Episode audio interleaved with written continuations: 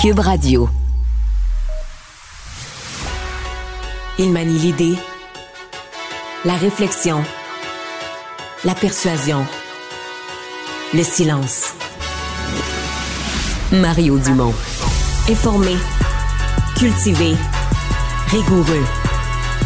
Il n'est jamais à court d'arguments. Mario Dumont. Pour savoir et comprendre. Bonjour tout le monde, bienvenue à Cube Radio. Euh, ben, jour d'inondation, c'est vraiment ce qui retient l'attention euh, dans l'actualité. Si vous êtes dans une des régions touchées, euh, on vous exprime toute notre solidarité. C'est pas évident, d'autant plus que bon, sur Montréal, depuis quelques minutes, le soleil est sorti. Il y a plus plus tôt en journée, mais le soleil vient tout juste de se pointer le nez. Mais dans plusieurs régions, en Outaouais, il reste de la pluie à tomber. La rivière des Outaouais est sur le point de, de déborder et gonfler. Elle déborde déjà, sur le point de causer des inondations plus graves. Dans la Nodière, on annonce beaucoup de pluie pour la fin de l'après-midi, l'heure du souper. Euh, il en reste à venir dans Charlevoix, donc des régions où on a, on a une petite accalmie, mais où on craint les pluies à venir. Tout de suite, on joint l'équipe de 100% Nouvelles. 15h30, c'est le moment de notre rendez-vous avec Mario Dumont, conjoint dans les studios de Cube. Bonjour Mario. Bonjour. On va revenir évidemment sur ces inondations aux conséquences très, très importantes. Euh, il y a le premier ministre François Legault qui est attendu demain, donc c'est ce qu'il a dit euh, lors de, son scrum, lors de son point de presse. Euh, c'est vraiment majeur là, ce qui se passe en ce moment dans Charlevoix. Ouais, ben il y a plusieurs choses. D'abord, euh, dans Charlevoix, on a euh, deux personnes quand même portées disparues. Et sincèrement, on semble, on semble inquiet des recherches. Même on semble en, difficulté à faire les recherches. on peut comprendre euh, mm. quand on voit la puissance de la rivière, les torrents d'eau dans la rivière. On imagine bien que les recherches sont vraiment pas faciles. Mais on a quand même deux personnes disparues en partant. bon, ajoutons à ça, bon, tous les autres problèmes, les pertes matérielles qu'on a écoute, on n'a pas encore une idée complète. Là. Puis quand je dis les pertes matérielles, il y a les mm. pertes privées, les terrains, les, bâtiments, les, terrains privés. Puis les infrastructures publiques, des routes coupées. Je sais plus, je pense qu'on a perdu le compte. Si on additionne celle de Charlevoix, dans la Nodière, il y en a vraiment plusieurs. Euh, on est à combien de routes coupées? Et quand on parle de routes coupées, mais dans certains cas, on parle carrément de population ou de secteurs dans un village qui deviennent complètement isolés avec ce que ça représente. Là, les municipalités ont des plans d'urgence, surveillent tout ça, mais avec ce que ça représente comme risque, si une personne devait avoir besoin d'une ambulance ou s'il y a un incendie qui se déclare, comment les mm. services d'urgence peuvent se rendre. Puis dans des cas, regarde, prenons les images qu'on voit présentement, Marianne, on se comprend que tu répares pas ça en 15 minutes. C'est pas juste de remettre une pelletée de terre. Là. Dans certains cas, il y a des endroits où on va pouvoir peut-être reconstruire en une journée. Il y a des endroits où il faut carrément refaire les assises. Euh, donc, c'est euh, c'est beaucoup, beaucoup, beaucoup de pertes. C'est euh, quelques semaines à s'en remettre. Et dans certains cas, c'est des pertes euh, permanentes. Parce que s'il y a une chose qu'on découvre avec les inondations, c'est qu'il y a des territoires, puis c'est normal, le bord de l'eau, c'est beau. Fait où est-ce qu'on a mis les campings sur le bord de l'eau? Où est-ce qu'on a mis mm. euh, ben des maisons, des chalets sur le bord de l'eau? Euh, aussi spontanément, ben, mettons les routes, là, on les passait souvent, mettons qu'il y avait une rivière dans une région comme la Nodière, il y a plein de routes, je vais à la pêche là, et souvent la route est sur le bord de la rivière parce que ça te faisait comme une bonne place, plutôt que de passer dans le bois ou dans les montagnes, mais tu suis le cours de la rivière, mm. ça te fait un bon tracé. Alors c'est tout un questionnement, là, est-ce qu'on va reconstruire aux mêmes places? Est-ce que c'est, ce qu'il y a moyen de reconstruire aux mêmes places? Dans certains cas, le terrain est carrément arraché.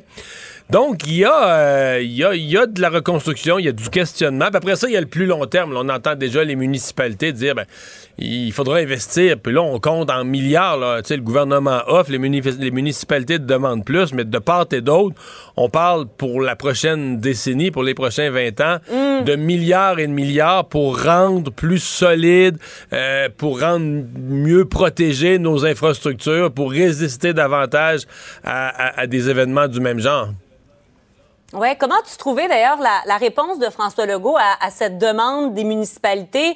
Euh, disons que la porte est pas fermée, mais pas ben, ouverte non plus. Là. A, l'air de dire qu'il n'y a pas la capacité de, de, répondre à la demande des municipalités. Mais plus ouverte qu'à l'automne. C'est peut-être ça le point de référence, ou peut-être comparer. Ah. Quand les municipalités avaient fait cette demande à, en campagne électorale ou à la veille de la campagne électorale à l'automne? Début décembre que je voyais ouais, la, la, porte était vraiment plus fermée. Là, on sent quand même que pour, euh, pour le gouvernement, c'est un enjeu qui est bien réel. On se rend compte. Bon, on ne se fera pas de cachette en même temps. Là. Je veux dire, euh, les municipalités sont des joueurs importants qui constatent qu'avec les changements climatiques, il y aura plus de ces événements-là. Mais les, mm. maires, Marianne, sont aussi, euh, je les respecte au plus haut point, ils sont de super habiles politiciens aussi. Donc, euh, si on a un ensemble de travaux à faire dans leur municipalité, puis qu'ils se rendent compte que le meilleur argument pour aller chercher de l'argent en 2023, c'est l'adaptation climatique, tu comprends qu'on va tout mettre, on va tout mettre dans la colonne adaptation au changement climatique. Puis pour mm. faire les travaux qu'il y a à faire. je pense que le gouvernement, c'est ça aussi. C'est pour ça qu'il y a c'est pas nécessairement un refus de reconnaître le problème, comme de dire, ben gars, il y a une négociation, puis le gouvernement aussi en a affaire. Là, toutes les routes qui appartiennent au ministère des Transports pour aller sur la Côte-Nord, en Gaspésie, il y a de l'enrochement, la protection de la route. Donc, les sommes qu'on va devoir investir, il y en a certaines par les municipalités, certaines par le gouvernement lui-même. Mais, tu sais, les maires, c'est pas d'hier que les maires sont des politiciens. Ils sont élus maires, chacun dans leur ville et dans leur village. Ils sont des politiciens très habiles. Alors, ils savent comment aussi aller négocier de l'argent du gouvernement supérieur. C'est tout ça. Mm. Mais il y en aura, là. Il y aura des milliards, euh, peu importe comment finit cette négociation, il y aura des milliards pour l'adaptation euh, au changement climatique un qui se fait poser la question à savoir s'il y aura de l'argent sur la table, c'est le ministre François Bonnardel, qui justement est en compagnie de notre collègue Pierre-Antoine Gosselin. Euh, Mario, on va aller euh, les rejoindre. Donc, Pierre-Antoine, euh, mise à, jour finalement de la part du, ministre. Qu'est-ce qu'on a de nouveau ici, Charlevoix, où vous vous trouvez? Oui, ben, le ministre Bonardel était en compagnie de la députée locale Karianne Bourassa et du maire de Baie-Saint-Paul, Michael Pilote. Ils viennent tout juste de se rendre du côté de Saint-Urbain. En fait, ils ont mm. survolé Baie-Saint-Paul, grosso modo, pour voir un peu l'étendue des dégâts. Ils se sont rendus ensuite du côté de Saint-Urbain, où on sait il y a deux euh, pompiers là, de la municipalité qui manquent à l'appel. Euh, on va lui demander comment ça s'est passé au ministre Bonardel, qui est en ma, en ma compagnie. Euh, Monsieur Bonardel, vous avez eu l'occasion vraiment de voir un peu à quoi ça ressemblait. Vous pouvez m'en parler un oui, c'est un constat qui est assez, euh, assez désolant. Quand on regarde ça de la voie des airs, on a vu le camping, on a vu des roulottes qui ont frappé le viaduc euh, sur le viaduc euh, de la 138. Et bien, le lit de la rivière qui reprend une vie normale légèrement, mais on attend encore beaucoup, quand même un peu de pluie dans les 36 prochaines heures. Maintenant, c'est important pour moi, pour M. le maire et pour Carianne d'aller saluer la mairesse du côté de Saint-Urbain qui était isolée voilà, jusqu'à quelques minutes déjà. Ça s'est passé comment? C'est bien, c'était correct, mais c'est quand même difficile. C'est quand même difficile pour, euh, pour eux. C'est difficile aussi pour euh, les premiers répondants. C'est difficile pour les pompiers qui sont encore en poste, qui n'ont presque pas dormi depuis, euh, depuis 14-15 heures hier. Donc, c'était important pour moi de faire le vol, d'aller les saluer, d'aller les voir. Le premier ministre va être là aussi demain matin pour, pour démontrer beaucoup d'empathie. La reconstruction vous avez vu à quel point euh, les, dommages sont importants dans certains secteurs. On pense au camping Le Genévrier, le pont de la route 138 qui est juste à côté de la laiterie Charlevoix. On ne parle pas de quelques semaines seulement c'est d'autant plus important que ce sont des liens directs vers Saint-Urbain qui est un peu coupé, si on veut. Il faut faire le tour par Saguenay. Le camion lourd, entre autres. Comment vous voyez ça? Il y a beaucoup de secteurs qui sont endommagés. Euh, premièrement, il faut sécuriser nos routes. On a des viaducs à réparer. Cela va prendre, comme vous le disiez, sur la 138, cela pourrait prendre quelques semaines. Maintenant, il y a la saison touristique qui démarre bientôt.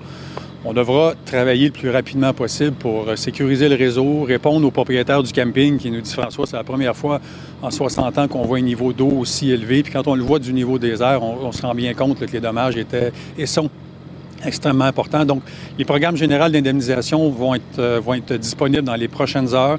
On aura un bureau satellite qui sera ouvert à Saint-Urbain et euh, à, pardon, à Baie-Saint-Paul pour répondre aussi aux besoins de, de Saint-Urbain. Donc, pour les gens qui ont perdu leur maison, qui ont des pertes euh, assez importante, autant pour les besoins de la municipalité avec les dépenses extraordinaires qu'ils ont dépensées. Le bilan reste le même au moment en termes de maisons inondées, de sinistrés. Euh, c'est plus d'une centaine de personnes sinistrées. Oui, tout à fait. Près de ben, plus d'une centaine, puis surtout aussi avec les, mesures de coordination que tout le monde a mis en place. Ce qui est important, c'est que depuis hier soir, on s'assure que tout le monde était en sécurité. Il y a 250 lits de la Croix-Rouge qui étaient disponibles pour Saint-Urbain et pour Baie-Saint-Paul. Ce soir, il y aura encore les centres d'hébergement qui seront ouverts. On retrouve un peu de normalité, mais il reste quand même que c'est compliqué. Ce sera encore compliqué pour les prochaines heures. Et on surveille évidemment la température. On ne sait jamais si le ciel peut nous tomber sur la tête. Monsieur Bonandel, merci beaucoup d'avoir été avec nous euh, aujourd'hui. Euh, en vous rappelant en dernière minute, Marianne, évidemment qu'il y aura point de presse hein, du maire de Baie-Saint-Paul aux alentours de 16 heures. Alors, mm-hmm. si jamais il y a euh, une mise à jour à faire, on l'aura. Les opérations de recherche pour retrouver les deux pompiers portés disparus euh, depuis hier du côté de Saint-Urbain euh, se poursuivent. Là, vraiment, on, ratisse large, pour être bien honnête. Autant euh, au gouffre là, de la rivière vers le fleuve, on remonte là, véritablement jusqu'à Saint-Urbain avec des, des, hélicoptères de la Sûreté du Québec, la garde côtière également. Alors, on vous tient au courant, évidemment, s'il y a une mise à jour. Merci beaucoup, Pierre-Antoine. Mario, euh, ce que disait le ministre Bonnardel euh, rejoint ce que tu nous disais. Là. Bon, constat désolant, il va sans dire, euh, surtout quand on survole la scène. On a des images également qui ont été captées par un drone et, qu'on diffuse cet après-midi, mais c'est des semaines et, peut-être des semaines de reconstruction alors qu'il y a la saison touristique qui approche. Oui, il faut vraiment, il faudrait pas qu'on perde la saison touristique. Il faut voir que la 138, dans le cas précis de la 138, c'est un axe routier euh, majeur parce que là, c'est finalement c'est toute la côte nord là, qui se trouve isolée. En fait, il y a un détour qui prend euh, une coupe d'heure. Ce matin, ce matin, j'ai dit trop long en ondes. je me suis fait, je me suis fait rappeler à l'ordre. Mais c'est un détour d'une coupe d'heure, c'est-à-dire que tu passes quand tu arrives, mm. par exemple, à Québec, plutôt que de continuer sur la 138, d'aller prendre le traversier pour traverser le Saguenay. Tu pars au nord, tu t'en vas passer euh, dans la ville de Saguenay tu traverses la rivière Saguenay, tu entre Chicoutimi, Chicoutimi Nord, là. Puis là, après ça, tu redescends du bon côté du Saguenay, là, puis là, tu, reviens à Sacré-Cœur, Tadoussac, là, tu repars sur la côte nord, mais c'est quand même... Mm quand même un bon détour et surtout pour la région de Charlevoix, il faut que ça soit réglé pour la saison touristique. Mais c'est pas euh, c'est pas des petites réparations qui, sont à mm. faire sur les routes. J'ai l'impression que dans des cas comme ça, au ministère des Transports, en même temps, on peut pas faire n'importe quoi. C'est du gros transport, du transport lourd. Il faut s'assurer, quand la route a été endommagée comme ça par de l'eau, faut s'assurer mm. de sécuriser les assises, qu'on reconstruit ben sur du solide. d'eau. Ben Absolument. Donc, on, je comprends qu'on parle de semaines au pluriel pour que tout soit revenu à la normale, que mm. Toutes les réparations soient complétées. Autre sujet, Mario, l'ex-PDG de la Fondation Trudeau, Maurice Rosenberg, qui témoigne cet après-midi. À quoi tu t'attends de ce témoignage, mais surtout de celui d'Alexandre Trudeau, euh, qui va se tenir, lui, demain après-midi? Mais je ne sais pas ce que M. Rosenberg va dire, mais je dois avouer sincèrement euh, que sa position est délicate, là. Parce que, mm. il s'est retrouvé, lui, il s'est retrouvé comme haut fonctionnaire fédéral à être celui à qui Justin Trudeau a demandé de faire rapport sur les influences étrangères dans l'élection de 2021. Puis là, maintenant, on sait qu'il a été le facilitateur. En tout cas, selon le témoignage de la présidente du conseil d'administration, il a joué un rôle pour faciliter le don de la Chine. Euh, c'est, ce sont des rôles euh, difficilement compatibles. C'est qu'il se retrouve enquêté dans un film, sur un film dans lequel il a joué, ni plus ni moins. Et là, ben, on va le questionner sur tout ça. C'est un homme d'expérience qui connaît les affaires publiques, qui va connaître les pièges, mais son témoignage va être intéressant. Dans le cas d'Alexandre Trudeau, on est complètement ailleurs, Marianne, parce que là, tu as affaire à un personnage, même si son père et son frère sont en politique, lui jamais un gars extrêmement cultivé, intelligent, auteur, euh, auteur, cinéaste et tout ça. Euh, mm. qui connaît bien la Chine, qui a voyagé beaucoup en Chine, qui a écrit sur la Chine euh, plus que. En fait, mm-hmm. il connaît la Chine beaucoup plus que la moyenne des gens. Mais là, qui lui arrive avec une détermination, puis on le comprend, c'est la fondation qui porte le nom de son père, donc une détermination à, rectifier les faits, là, à dire la fondation a été attaquée de façon injuste. Donc lui, il dit, moi, je vais là pour redorer le blason de la fondation, euh, corriger les choses qui se sont dites. Sauf que Marianne, tu comprends mm. qu'on est à deux niveaux. Lui arrive avec l'idée de refaire la réputation de la fondation, mais les, députés là, conservateurs ou bloquistes qui vont le questionner, eux, ils seront pas sur est-ce que de façon générale, dans la société, la Fondation Trudeau est pleine de bonnes intentions?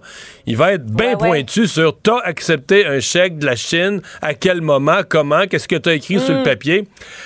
Je sais pas ce que ça va donner. C'est quand même quelqu'un qui a aucune... il s'y attend en même temps, Mario. Il se prépare en conséquence, non? Je suppose qu'il se prépare en conséquence, mais je pense quand même, Marianne, qu'au bureau de Justin Trudeau, on doit être bien nerveux. C'est son frère, il n'y a pas d'expérience politique, il, a demandé à être mm. entendu, il va se mettre la face là. Euh, moi, je considère que c'est un exercice périlleux là, pour, euh, pour Alexandre Trudeau et pour, euh, jusqu'à un certain point, pour le gouvernement, pour le premier ministre lui-même à suivre donc demain après-midi. En terminant, Mario, euh, parlons du ministre de l'Éducation, Bernard Drainville, qui a expliqué ne pas avoir l'intention de mettre fin euh, au financement public des écoles privées religieuses. Euh, il a dit ça durant l'étude des, des, crédits budgétaires aujourd'hui.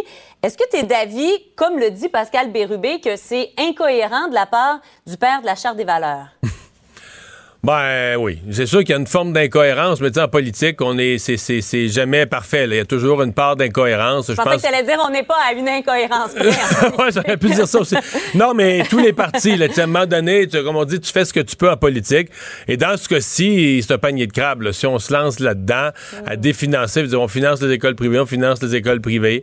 Ils ont le devoir, même s'ils ont une vocation religieuse, ils ont le, ils ont le devoir de respecter le programme. Là. Il y a quand même un programme académique qui doit être respecté. Mais euh, est-ce qu'il y a contradiction euh, ou en apparence contradiction? Poser la question, c'est d'y mm. répondre. Mario Dumont, merci et à demain. Au revoir. Il ne mord pas à l'hameçon des fausses nouvelles. Mario Dumont a de vraies bonnes sources. Savoir et comprendre l'actualité. Alexandre Morand-Villouellette. Alexandre, euh, situation absolument inédite aujourd'hui à Sherbrooke euh, et euh, ça part de ce qui devait être une toute simple sortie scolaire en plein air. Oui, une classe de sixième année de l'école Notre-Dame du Rosaire à Sherbrooke qui se rendait dans les bois du Mont Bellevue. Sortie scolaire, somme toute, assez ordinaire. Le problème, c'est qu'on a dû interrompre là, cet avant-midi l'activité scolaire immédiatement parce qu'on a découvert un corps dans les bois du monde Bellevue du côté des élèves. Il y avait un corps inanimé qui a été trouvé sur place et donc on a dû interrompre, ramener les élèves jusqu'à l'établissement scolaire où par la suite on, dit... On voudrait quand même voir la scène filmée, là. qui dit quoi, comment l'enseignant rattrape la situation avec des jeunes? Bon, quand même pas des jeunes de 6-7 ans, la 12, 12 ans, c'est quand même sixième année, quand même des grands. Là. Moi, ils commencent à comprendre. Ouais, mais quand même, c'est tout un choc tomber sur un cadavre. Oui, puis là, surtout, il y a plusieurs questions là, quand même là, qui viennent sous-jacentes à celle-là. Je m'excuse pour le détail graphique, mais depuis quand le corps était-il là? Est-ce qu'il restait à la pluie, au soleil? Dans quel état vraiment on a trouvé la personne qui était sur place? Et là, Donc là, on, a appelé évidemment la police, les autorités. Le service de police de la ville de Sherbrooke qui est allé sur place et qui enquête sur les circonstances de l'événement. Pour l'instant, il n'y a rien qui suggère un acte criminel pour l'instant. Mais bon, ils vont devoir quand même le mener leur enquête à bien. Et là, on parle vraiment là d'agents sur place qui ont pris en charge les élèves, la commission scolaire également, courriel qui a été envoyé aux parents par la suite. Donc l'activité a cessé. Là. On, est, ah, on, a ramené tout le monde à l'école. On n'a pas continué à se promener dans les bois, non Mario, euh, à la suite de, ces, euh, de, ce qu'on a dit, parce que là, après ça, ben, la, la directrice, elle, a envoyé un courriel justement aux parents, puis elle a dit, malgré ces circonstances malheureuses, la journée s'est quand même déroulée dans le calme pour la plupart des élèves de l'école. Évidemment, donc, il y a des parents qui n'ont pas été extrêmement heureux de l'apprendre comme ça. Non, mais là, on, peut, blâmer l'école pour bien des choses, mais tu peux pas blâmer l'école parce qu'il y avait un corps, euh, le corps d'un défunt euh, sur la route d'une sortie scolaire. enfin, ce sur quoi certains parents l'ont critiqué, c'est qu'ils l'ont appris dans un journal local au tout départ, avant de l'apprendre ah, de la bouche de l'école elle-même. Donc, on n'a pas réagi tout de suite du, du côté du centre de services scolaires de la région de Sherbrooke. Donc, on n'a pas... Parce qu'on vit quand même à une époque où, tu sais, euh, autrefois, un journal local, ça s'exprimait une fois par semaine, l'hebdo. Là, maintenant, là, le, journaliste local écoute peut-être les ondes cellulaires, les ondes radio de la, police, l'apprend. Fait que, genre, en un délai extrêmement court, ça peut se retrouver sur les réseaux sociaux ou sur le site Internet du journal. L'information circule vite au point. Je dis pas dans ce que je veux pas défendre l'école. Peut-être que l'école aurait dû avertir plus vite les parents, mais j'ai vu des cas où tu te dis, ouais, mais c'est parce que même pour une organisation bien rodée, on dit qu'on va ramener tous les jeunes à l'école, on va faire ça dans l'ordre, on va avertir les parents, mais. C'est difficile de battre le journaliste terrain local. Si tu, prends une coupe d'heure pour faire ça, ça peut être assez que la nouvelle est sortie, là. Ouais, surtout qu'ils ont quand même, ils ont quand même pris le temps d'avoir une équipe d'intervenants spécialisés qui sont venus aider le reste du personnel enseignant pour donner du soutien aux élèves du groupe concerné. Donc, euh, on verra là, par la suite dans les prochains jours si les enfants ben, ont des mauvaises réactions à cette expérience qui est quand même on va le dire, hors du commun, quand même, là, très, très inquiétante là, de trouver comme ça un corps en forêt en sortie scolaire. On aura sans doute plus de détails sur euh, les raisons du décès. Mario Dumont. Plus pratique que n'importe quel moteur de recherche. Une source d'information plus fiable que les internets. Pour savoir et comprendre, Mario Dumont. Alors, des inondations euh, qui présentement, là, frappe quatre régions, euh, surtout la région de Charlevoix, qui est peut-être la plus touchée, mais aussi euh, l'Outaouais, Laurentide et euh, beaucoup la région de la Nodière. En fait, c'est dans la Nodière qu'il y a le plus en nombre de municipalités qui sont qui sont qui ont déclaré l'état d'urgence. C'est dans la Nodière qu'on en a le plus et c'est là qu'on va s'en aller tout de suite. À Saint-Émilie de l'Énergie, municipalité qui m'apparaît la plus touchée dans la Nodière. Kevin Fournier, le propriétaire de l'auberge du Vieux Moulin, magnifique auberge à Saint-Émilie de l'énergie, mais où euh, l'eau a monté. Euh, Monsieur Fournier, bonjour. Bonjour, vous allez bien? Ça va bien. Vous, il y a des dommages importants chez vous? On a des dommages importants, euh, principalement pas de bâtiments, mais plus au niveau de complexes de spa, des ponts, des installations électriques, des chemins.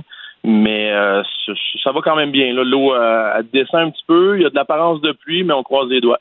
Ouais. Il, ouais, il reste les 36, 24 à 36 prochaines heures où il y a encore des risques de pluie.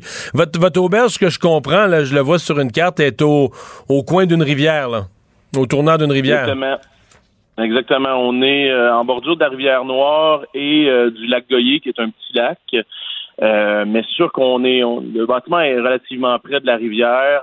C'est bâti il y a quand même un petit peu plus de 30 ans. Fait que si les normes n'étant pas ce qu'elles sont aujourd'hui, on est quand même assez près des bâtiments. Euh, surtout notre complexe de, de, spa nordique, là, qui lui, euh, il y en a plus. il est complètement euh, été lavé par la rivière. On a un pont également. Vous dire que le, bâtiment est parti avec la rivière? Pas le bâtiment, c'est toutes nos, nos, installations de sport nordique. Extérieur, là, je comprends, je comprends. Les piscines, euh, les salles des machines, tout ça, là, ça, ça, existe plus. C'est parti euh, avec l'eau? C'est parti avec l'eau ou ça se retrouve dans le vide parce que c'est grugé en dessous? Oui, exactement. Ça les, les spas, en fin de compte, euh, puisqu'ils sont isolés, ils ont comme ils ont été soulevés par les eaux. Euh, fait que là, ça a tout été miné, ça a tout été grugé par en dessous. Fait que cette partie-là de, du complexe, on l'oublie. Euh, on a un autre bon, euh, un autre gros problématique, c'est qu'on a un pont qui fait lien entre, on a deux terrains est-ouest de notre propriété qui va accéder à d'autres d'autres hébergements, notre cabane à sucre, les écuries, ces choses-là. Fait que là, on n'a plus de lien entre les deux côtés. Le pont a été, été déplacé par la rivière les entrées électriques de toutes ces installations-là aussi ont suivi. Fait que là, on n'a plus grand, chose de ce côté-là. Est-ce que vous êtes, euh, oui, je suis sur votre site internet, puis je fais semblant de réserver, puis j'aurais pu réserver vendredi soir, donc vous étiez en opération là, à l'heure où on se parle. Exactement, on est en eh. opération, on vient, on a eu de l'électricité à peu près à, je dirais 11h, 11h30 aujourd'hui, fait qu'on n'avait plus d'électricité depuis hier. Euh, on est en train de, réévaluer tout ça. Euh, on a une réunion d'affaires qui commençait vendredi. Euh, fait les piscines, on a encore des spas intérieurs. On se demande encore qu'est-ce qu'on va faire avec ça. Euh, mais on va prendre des décisions probablement dans les quelques dans les minutes qui vont suivre. Le gros point qui, nous affecte également, c'est que la 131, le seul lien d'accès vers l'auberge, est encore euh, est encore barré par Transport Québec et la Sûreté du Québec, juste au nord de Saint-Émilie d'énergie. Nous, on est on est après ça. Donc vous, êtes en allant vers Saint-Zénon, vous êtes dépassé Saint-Émilie, donc on peut plus on peut plus accéder chez vous par euh, si on arrive du sud du Québec. Exactement, exactement. Ouais, ça c'est pas un petit problème là.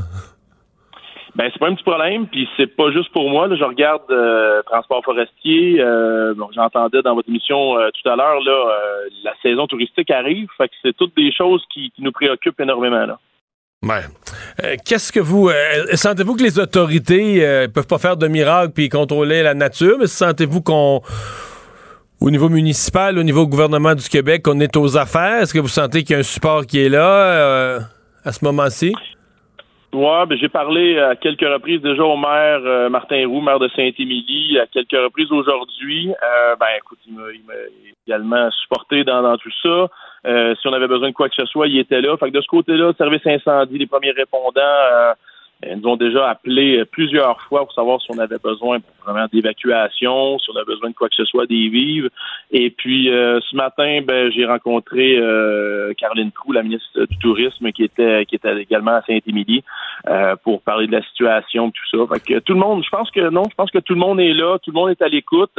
Euh, après ça, euh, je sais pas quelle mais vous, ouais, ben, pour, ouais, mais pour revenir à votre institution, à votre, votre institution dans son ensemble, à votre organisation dans son ensemble, il y a des bouts de terrain qui sont partis. Et si on dit ça a grugé en dessous des spas, vous pouvez pas remettre les spas à même place. Vous, vous allez reconstruire sur moins de terrain. Il y a de la, la le lit de la rivière s'est élargi, puis vous avez du terrain qui est disparu euh, définitivement. Ben, je serais peut-être pas prête à dire que ça va être parti définitivement parce qu'on a quand même, nous tout est enroché, la rivière est enrochée euh, sur tout notre terrain. Donc l'eau est venue, l'eau est venue, mais pas partie nécessairement avec le sol, avec le terrain là. Pas partout, pas partout. Je dirais que c'est principalement l'entour de notre pont là que euh, qui fait le lien entre les deux côtés de notre, euh, notre terrain. Euh, ça, c'est assez magané, mais le complexe de Spa, c'est pas, pas si pire que ça. Après ça, les bâtiments, comme je dis, on a fait des digues hier soir, on a réussi à sauver tous les bâtiments. il n'y a, aucune, il y a aucun dégât de l'eau à l'intérieur du bâtiment. Bon, tant mieux. Et pour les gens qui connaissent pas l'établissement, je les invite à aller voir ça, Auberge du Vieux Moulin. tout, tout va être arrangé cet été pour accueillir des touristes en masse? On est confiant? ah oui. Vous avez un endroit magnifique. Merci beaucoup d'avoir été avec nous, Kevin Fournier. Bonne chance. Merci beaucoup. Au revoir, le propriétaire de l'auberge du Vieux Moulin à Saint-Émilie de l'Énergie. Pour savoir ce qu'il y a à comprendre, Mario Dumont. On va aller rejoindre tout de suite euh, Kevin Crane Desmarais qui est à bord de l'hélicoptère euh, TVA. Kevin, vous avez passé une bonne partie de la journée dans l'hélicoptère, constaté les dégâts des inondations. Impressionnant vu d'en haut?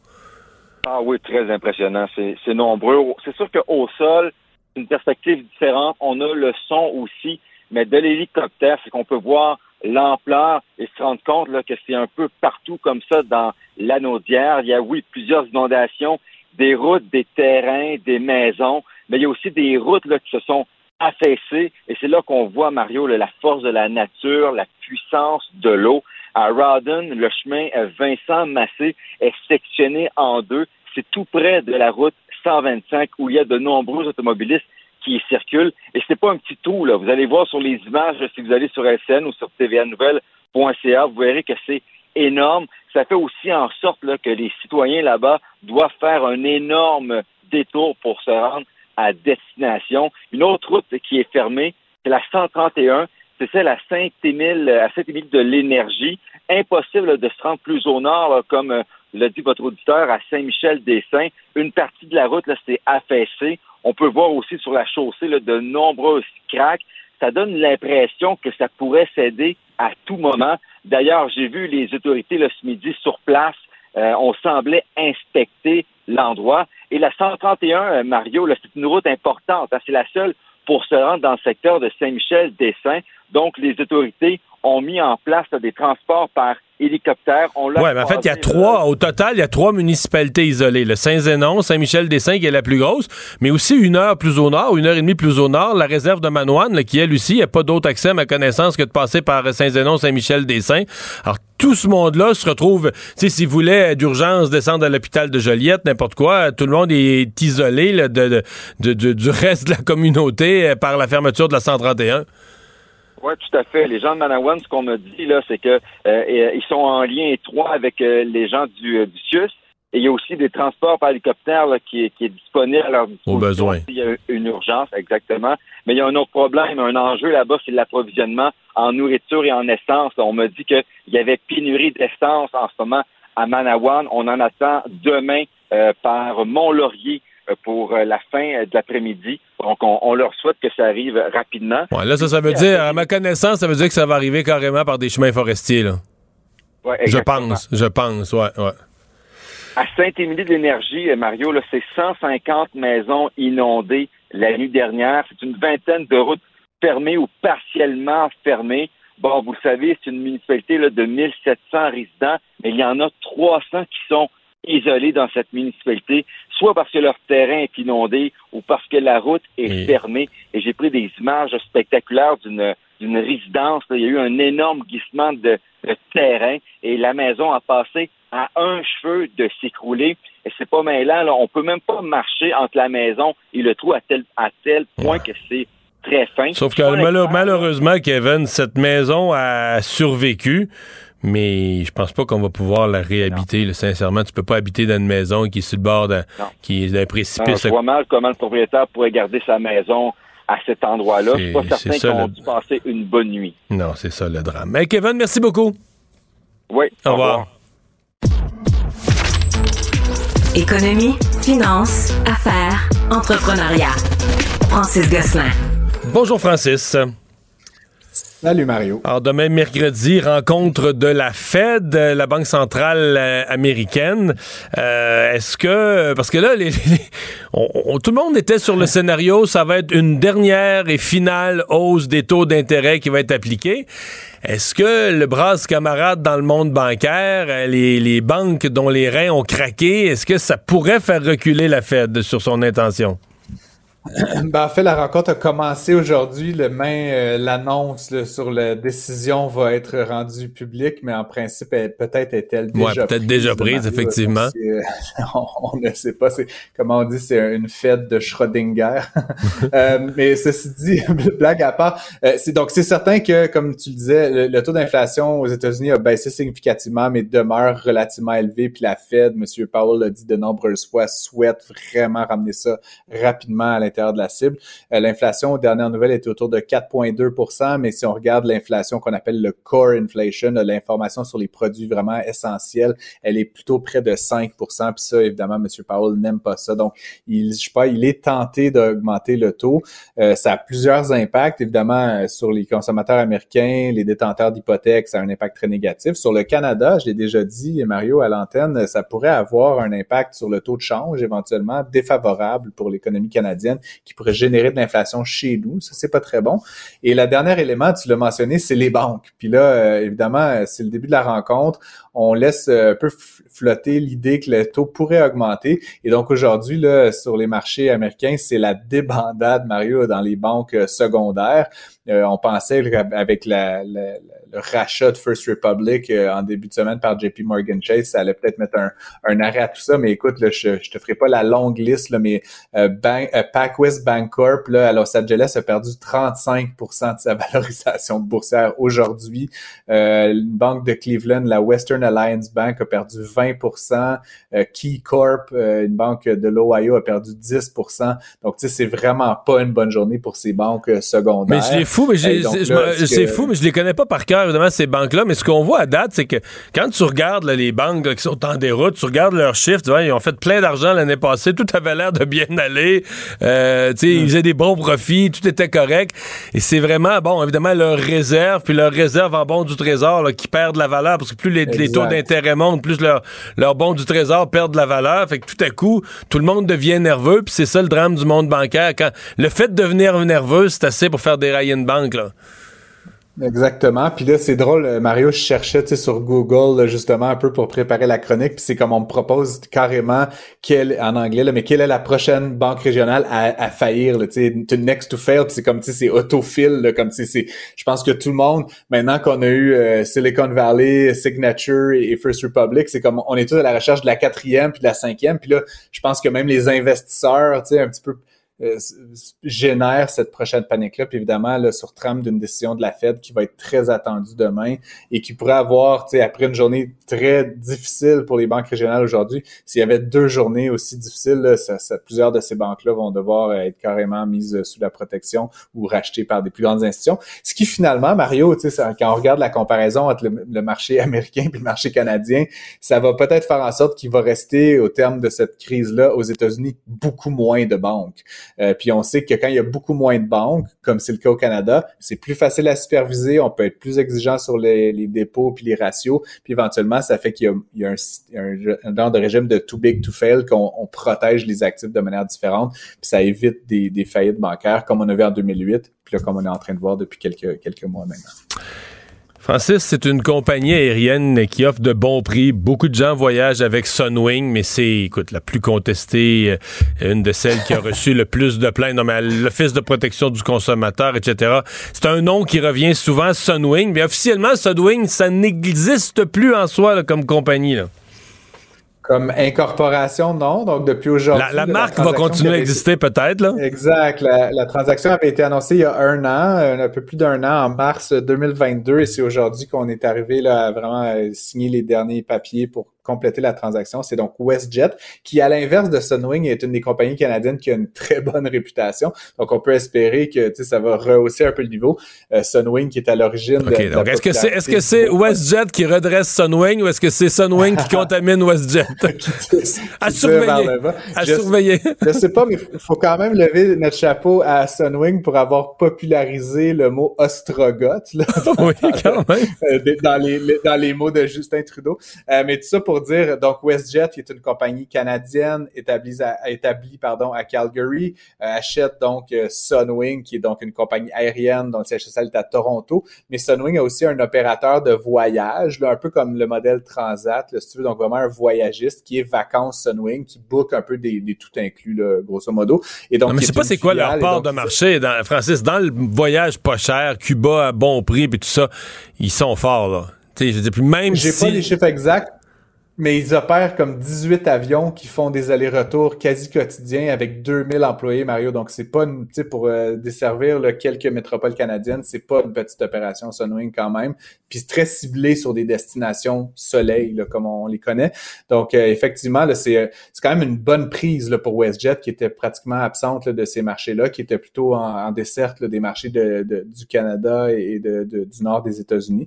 Donc, essentiellement, ça va permettre de renforcer ce joueur-là. Euh, il y a quand même des clauses, là, des histoires toujours de concurrence et tout ça qui fait en sorte qu'ils vont devoir garder un siège, le siège social de Sunwing à Toronto et un siège euh, secondaire à Montréal, ce qui est une assez bonne nouvelle pour cinq ans. Et ils vont devoir ajouter des nouvelles destinations. Donc vraiment, l'idée là, c'est de ne pas créer une situation de quasi-monopole pour que WestJet se mette à augmenter euh, les prix sur ces destinations là trop rapidement. Grève, euh, il y a des grèves chez nous, mais il y en a ailleurs aussi. Grève des scénaristes à Hollywood. Ça fait une couple de jours qu'on voit passer ça dans les nouvelles. Est-ce que, est-ce que ça a des impacts sur la télé américaine? Ben, moi, la dernière grève, tu te rappelles des, des, auteurs, c'était il y a une quinzaine d'années, puis bon, je, je me rappelle vaguement de ça, mais là, l'impact que ça va avoir immédiatement, Mario, c'est que, tu sais, il y a quand même plusieurs euh, spectacles shows là, américains qui sont euh, pratiquement quotidiens. Donc là, ce qu'on apprenait, c'est que donc la grève est déclarée, on parle de peu près 11 500 scénaristes là, qui sont en grève euh, aux États-Unis, donc autour d'Hollywood. Saturday Night Live, Jimmy Fallon, Stephen Colbert, en tout cas, je sais pas s'il y a des auditeurs qui écoutent la télé américaine, moi, c'est comme trois shows que j'aime particulièrement, euh, ne, ne, pourront plus continuer, là, parce que forcément, c'était écrit un peu à la petite semaine. Euh, ben, je pensais qu'ils faisaient. De, mais je pensais que spontanément, ces messieurs-là faisaient eux-mêmes leur monologue. Euh... tu me dis pas que. tu me dis pas qu'il y a des scripteurs. c'est des dizaines et des dizaines. Quand est-ce que je vais avoir ça, moi, LC... Quand est-ce que je vais avoir ça à LCN, 7-8 personnes qui rédigent mes textes pour mon entrée en onde à 10 h le matin, là? Tu veux, je peux te faire une offre, Mario. Mais bref, ça pour dire que. Euh, finalement, je suis meilleur que, que Jimmy donc... Fallon parce que moi, je me présente en nombre, personne personne n'a écrit rien. moi, je me présente en nombre, je parle je... comme ça. Les autres, il y a 10 personnes qui ont écrit payer un demi-million par année et plus, là je, veux pas dire que t'es moins drôle que euh, Mario, mais en tout cas, ça pour dire qu'ils sont en grève. Et euh, rappelons qu'en 2007, lors de la dernière grève, la grève avait duré 100 jours quand même. Donc, t'imagines, là, trois, plus de trois mois, là, sans, sans tout ce, ce personnel. Mm. Et donc, avec plusieurs spectacles qui sont donc le, carrément annulés pendant cette période-là. Et on avait estimé que dans la région de Los Angeles, le coût avait été de 2 milliards de dollars, t'imagines? Donc, c'est quand même pas une petite affaire. Mais comme euh, top, là, top puis les feux de l'amour, il y en a-tu assez? Il y en a-tu assez d'avance d'écrit ou il y a un danger d'arrêter? Ça devrait, ça devrait aller, je pense. Ok, tu me rassures. C'était un peu moins scripté aussi, je pense. C'était un peu plus sur le, sur le feu de l'action. Mais tout ça pour dire que euh, donc le, le, un des enjeux, évidemment, c'est qu'il y a l'arrivée de plusieurs nouveaux joueurs, les joueurs euh, comme euh, Netflix, Amazon, Apple, etc., qui changent un peu la donne de l'offre et de la demande, euh, qui changent un peu la donne de la durée des, des du nombre des, de durée d'épisodes, le nombre d'épisodes, etc. Puis donc ça, ça change évidemment le, le registre. Puis faut dire que donc les, les auteurs, les scénaristes euh, hollywoodiens sont syndiqués, tu comprends? Fait que je, je, comprends que certainement une certaine flexibilité, mais ils exigent quand même qu'il y ait une forme de prévisibilité. C'est un métier, je pense, qui peut être ingrat et difficile à, certaines occasions, même s'ils sont euh, certains d'entre eux très bien payés. Euh, mais bon, il y a des exigences qui me semblent, moi, personnellement, un peu déraisonnables, Mario, de sorte que, euh, par exemple, même si on n'a pas besoin d'un certain nombre euh, de, de, de, scénaristes, il faut en booker un certain nombre minimum, puis les payer même s'ils travaillent pas. Tu sais, des choses comme ça qui me semblent être un peu plus une posture de négociation. Ouais, ça c'est correct à la ville de Montréal, mais pas à Hollywood, là. Quoi? Ben, c'est ça, exactement. Euh, mais euh, et, et puis évidemment, là, il y a quand même un, un certain nombre euh, de, de ces auteurs-là qui sont euh, qui sont un peu stressés possiblement là, parce qu'il s'en vient euh, évidemment en termes d'intelligence artificielle, d'écriture automatique, etc. Tu sais, comme je te dis, c'est c'est c'est une période un peu charnière. Ça faisait 15 ans que l'entente se prolongeait puis qu'elle allait plutôt bien, mais là, c'est 98% des membres de cette association-là qui ont voté en faveur de la grève. Donc clairement, il y a une cause légitime à cesser le travail. Euh, J'espère juste, comme je te dis, du point de vue très individuel, euh, que ça ne continuera pas trop longtemps. Mais pour les auditeurs qui sont inquiets, ils peuvent se rabattre sur Mario Dumont, qui écrit ses propres textes à la, à la maison. Merci, Francis. À Voilà. demain. Salut. Bonne fin de journée, à demain. Il nage avec les mots des politiciens comme un poisson dans l'eau. Mario Dumont. Pour savoir et comprendre. Cube Radio. L'exercice lui-même Mario Dumont. va faire sortir plus de vérité sur ce qui s'est véritablement passé à ce moment-là. Gérez donc ça, s'il vous plaît. Isabelle Maréchal. Mais c'est parce qu'à un moment donné, si on paye pas tout de suite, on va payer tout à l'heure. La rencontre Maréchal Dumont. Bonjour Isabelle. Bonjour, Mario. Tu veux nous parler de gestion des ressources humaines et de la reconnaissance qu'Air Canada a pour ses bons employés. Et c'est là où, il faut quand même le dire, aujourd'hui, si tu es un agent de bord d'Air Canada, tu dois avoir un espèce de goût amer de café Starbucks dans la bouche. Tu vois? Parce que c'est effectivement le cas. Ils ont reçu une carte cadeau, une généreuse carte cadeau de 5 dollars de chez Starbucks, qui est un partenaire d'ailleurs d'affaires d'Air Canada, de la part de leur président euh, Michael Rousseau, qui lui a reçu l'année dernière, il faut quand même le dire, 12 millions 400 000 dollars de salaire, soit l'équivalent, je vais enlever une coupe de semaines euh, de, de vacances, j'ai calculé que c'est l'équivalent de 32 000 dollars par jour que le président du Canada a encaissé pour son dur Mais les, travail. emplo- les employés Mais ont reçu une carte cadeau. de 5 dollars. Mais il de est jamais, 5 dollars. Parce qu'il est, il jamais allé chez Starbucks. D'abord, je suis étonné qu'il y ait des cartes cadeaux à 5 piastres chez Starbucks. Parce que tu peux même pas respirer l'air d'un Starbucks pour 5 piastres. Il y a rien, il y a rien en bas de neuf. Mais t'as pas un grande ca- latte, Mario. Mais non, là. le café commence T'as à pas 9 un piastres. grande latte avec un supplément de crème fouettée Ça, t'es rendu à certain, là. 17, là. Puis t'as pas, c'est pas du lait euh, d'avoine. Là, t'es rendu à lactose. 23. T'es rendu à Aïe, aïe, 23. aïe. Oui. Non, non. Ça, c'est le café avec. euh, Non, non, t'as rien à 5 piastres. Moi, je vois, je, vois plus chez Starbucks. Non, moi non plus. pas Mais tu sais que c'est un partenaire d'affaires d'Air Canada. D'ailleurs, depuis quelques mois, tu peux acheter du café Starbucks à, euh, euh, à bord d'un avion d'Air Canada. Donc, mon hypothèse non vérifiée auprès d'Air Canada. C'est mais qu'il l'a moi- payé 4, payé, il pas non, payé. c'est qu'ils ont fait du troc. Ils ont dû dire combien tu me donnes de valeur comptable de café? M'a échangé ça contre une valeur comptable de billets d'avion. C'est de même, ça marche. Puis ça a donné 5 piastres par employé. Mais tu vois, je te parle de ça aujourd'hui. Pourquoi? Parce que d'abord, on est au lendemain de la fête des travailleurs et où on a vu quand même une augmentation du salaire minimum. Et, et- tout ça aussi dans un contexte de pénurie de main-d'œuvre où on est quand même en train de, voir qu'il y a un changement sur le marché du travail. On fait, on fait, puis je, te l'annonce, c'est mon prochain documentaire. Je suis en train de travailler là-dessus. Euh, il y a un phénomène dont je t'ai déjà parlé qui s'appelle la grande démission, où on se rend compte que les gens ne sont. Tu sais, le travailleur aujourd'hui, tu peux plus y passer un sapin quand tu pouvais y passer un sapin avant. S'il travaille pas pour toi, ça se peut qu'il travaille pour un autre, tu comprends? Et avant, c'était l'employeur qui avait le bon bout du bâton. Ben, plus maintenant. Maintenant, c'est l'employé, surtout s'il est jeune. Parce que s'il est jeune, la notion de qualité de vie, là, ben, ben, ben important. Et alors que pour un travailleur un peu plus âgé, il, peut y avoir encore une crainte de perdre son emploi. Après, bon, ça, toute chose étant égale par ailleurs, ça dépend si tu as des problèmes de, finances ou pas. Mais disons que as quand même plus que trois mois de salaire devant toi, tu peux magasiner ta prochaine job. T'es pas obligé de supporter un tyran, quelqu'un qui, te crie aux comme Madame Chantal. Écoute, Madame Chantal, c'est un bon exemple. Tes collègues de travail de Madame Chantal. Moi, je dis jamais de la vie. Voyons donc, je change d'école. Ou je vais le dire à mon directeur, mais visiblement, le directeur s'en lavait les mains. Donc, tu comprends? T'es plus obligé de travailler dans des milieux de travail malsains, toxiques, où, euh, où personne, tout le monde saillit, tout le monde se tire la couverte. Puis Mais les jeunes le font plus. les jeunes font pas ça. C'est comme, Ils ferment les livres, ils s'en vont. Ben, ils s'en vont. D'abord, ils vont prendre des vacances pour y réfléchir. ouais. pour penser à leur prochaine job. Puis, est-ce que ma prochaine job va nuire à ma qualité de vie? Puis, sincèrement, on peut rire, mais je trouve qu'ils ont raison.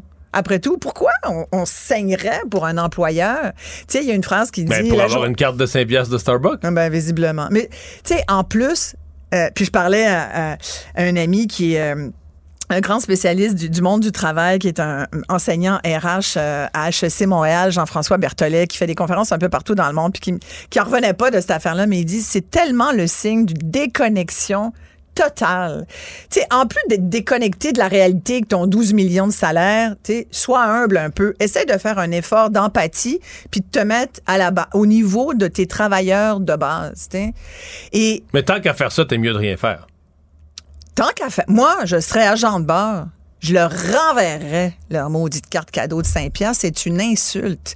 Et tu sais quoi? Je parlais du goût amer du café. Jean-François m'a référé à une étude fort intéressante. Il y a un goût à l'injustice. Ah oui? Il y a un goût, et moi, évidemment, chaque fois que j'apprends quelque chose comme ça, je me dis, mais y a-t-il une étude? Il y a une étude, je lis ici.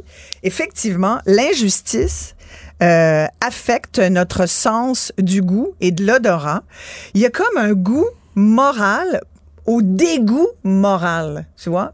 Le goût de l'injustice fait en sorte que, tu sais, quand tu dis ça m'écœure, tu dis pas ça m'écœure parce que c'est un mot comme ça au hasard qui te vient parce que t'es fâché.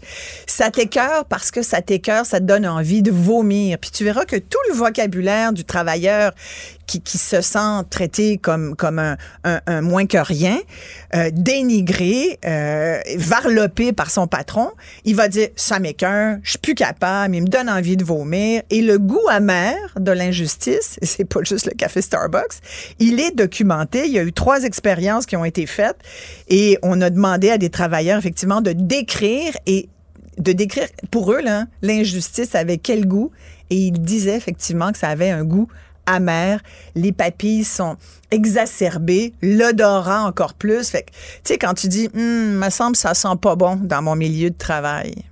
Hein? C'est ça, c'est documenté. Moi, j'aime bien quand les choses... se- documenté. C'est Bon. vrai et documenté. Et là, quand tu dis déconnexion totale, puis en ce moment, tu sais, je, je vois, là, on parle d'Air Canada, mais j'aurais envie de dire un peu la même chose. Quand j'ai vu le- les, les primes, les généreuses primes qui ont été données euh, aux principaux vice-présidents de la Caisse de dépôt et de placement du Québec, qui, il faut quand même le dire, son dernier rendement négatif, bas de laine du Québécois, on a perdu tous de l'argent. Tu te dis, je comprends qu'ils font ce qu'ils peuvent. Et ça n'a pas été une grande année en non 2022, plus. Mais... tout le monde a perdu de l'argent. Oui, mais c'est pas tout le monde qui a eu des rendements négatifs. Ah bah oui. Tout le monde, tout le monde, tout le Ben, monde. pas de. Mais. Tout le monde. Non, il y en a qui ont mieux fait que la Caisse de dépôt. Il y en a qui ont mieux fait que la Caisse de Euh, dépôt. La seule façon de faire mieux, c'est qu'il fallait pas placer son argent. Il fallait être en compte en cash. Ou investir. en- Ah! Ah raison. non, sors-moi pas le Bitcoin. Tu vas me mais sortir non, le Bitcoin? mais non, pas le Bitcoin. Tu veux Bitcoin, tu mangeais tes bas. Il y avait Ouais. un secteur où tu pouvais investir. Et la caisse aurait dû le faire. Le pétrole. Ah, ben. Si on avait été investi Ouais, à 100 c'est dans le pétrole en 2022, on aurait fait du 40 de rendement. Oui, parce qu'on en, on en boit Ah, ben plus non. que jamais. Changement climatique. Ouais. Ah, merde. Ouais. Non, mais après, c'est bien qu'il y ait des fonds verts, c'est bien que les ESG soient considérés, sais, euh, gouvernance, environnement et- et, on sait pas social. trop pour... ce que ça veut dire, mais ça doit être bon. Non, mais on sait ce que ça veut dire, puis c'est correct aussi. Ça veut dire que tu as de l'éthique et de la morale, que, puis que c'est pas le- la règle économique qui a foi sur tout. On pourrait s'ostiner longtemps là-dessus, mais moi, je suis. Toi, tu es un capitaliste fini. Moi, j'ai quand même Ouais, parce un fonds social-démocrate. J'y que tiens. le capitalisme, c'est sain, mais oui. Il y a un, un sain capitalisme, mais il faut que tu aies un fonds comme moi, social-démocrate. Tu peux pas être. Tu sais, Elon Musk, là, pour moi, c'est pas du bon capitalisme. Mais voyons. Monsieur Toutes les, Bezos. gauchistes, toutes les gauchistes veulent avoir une Tesla?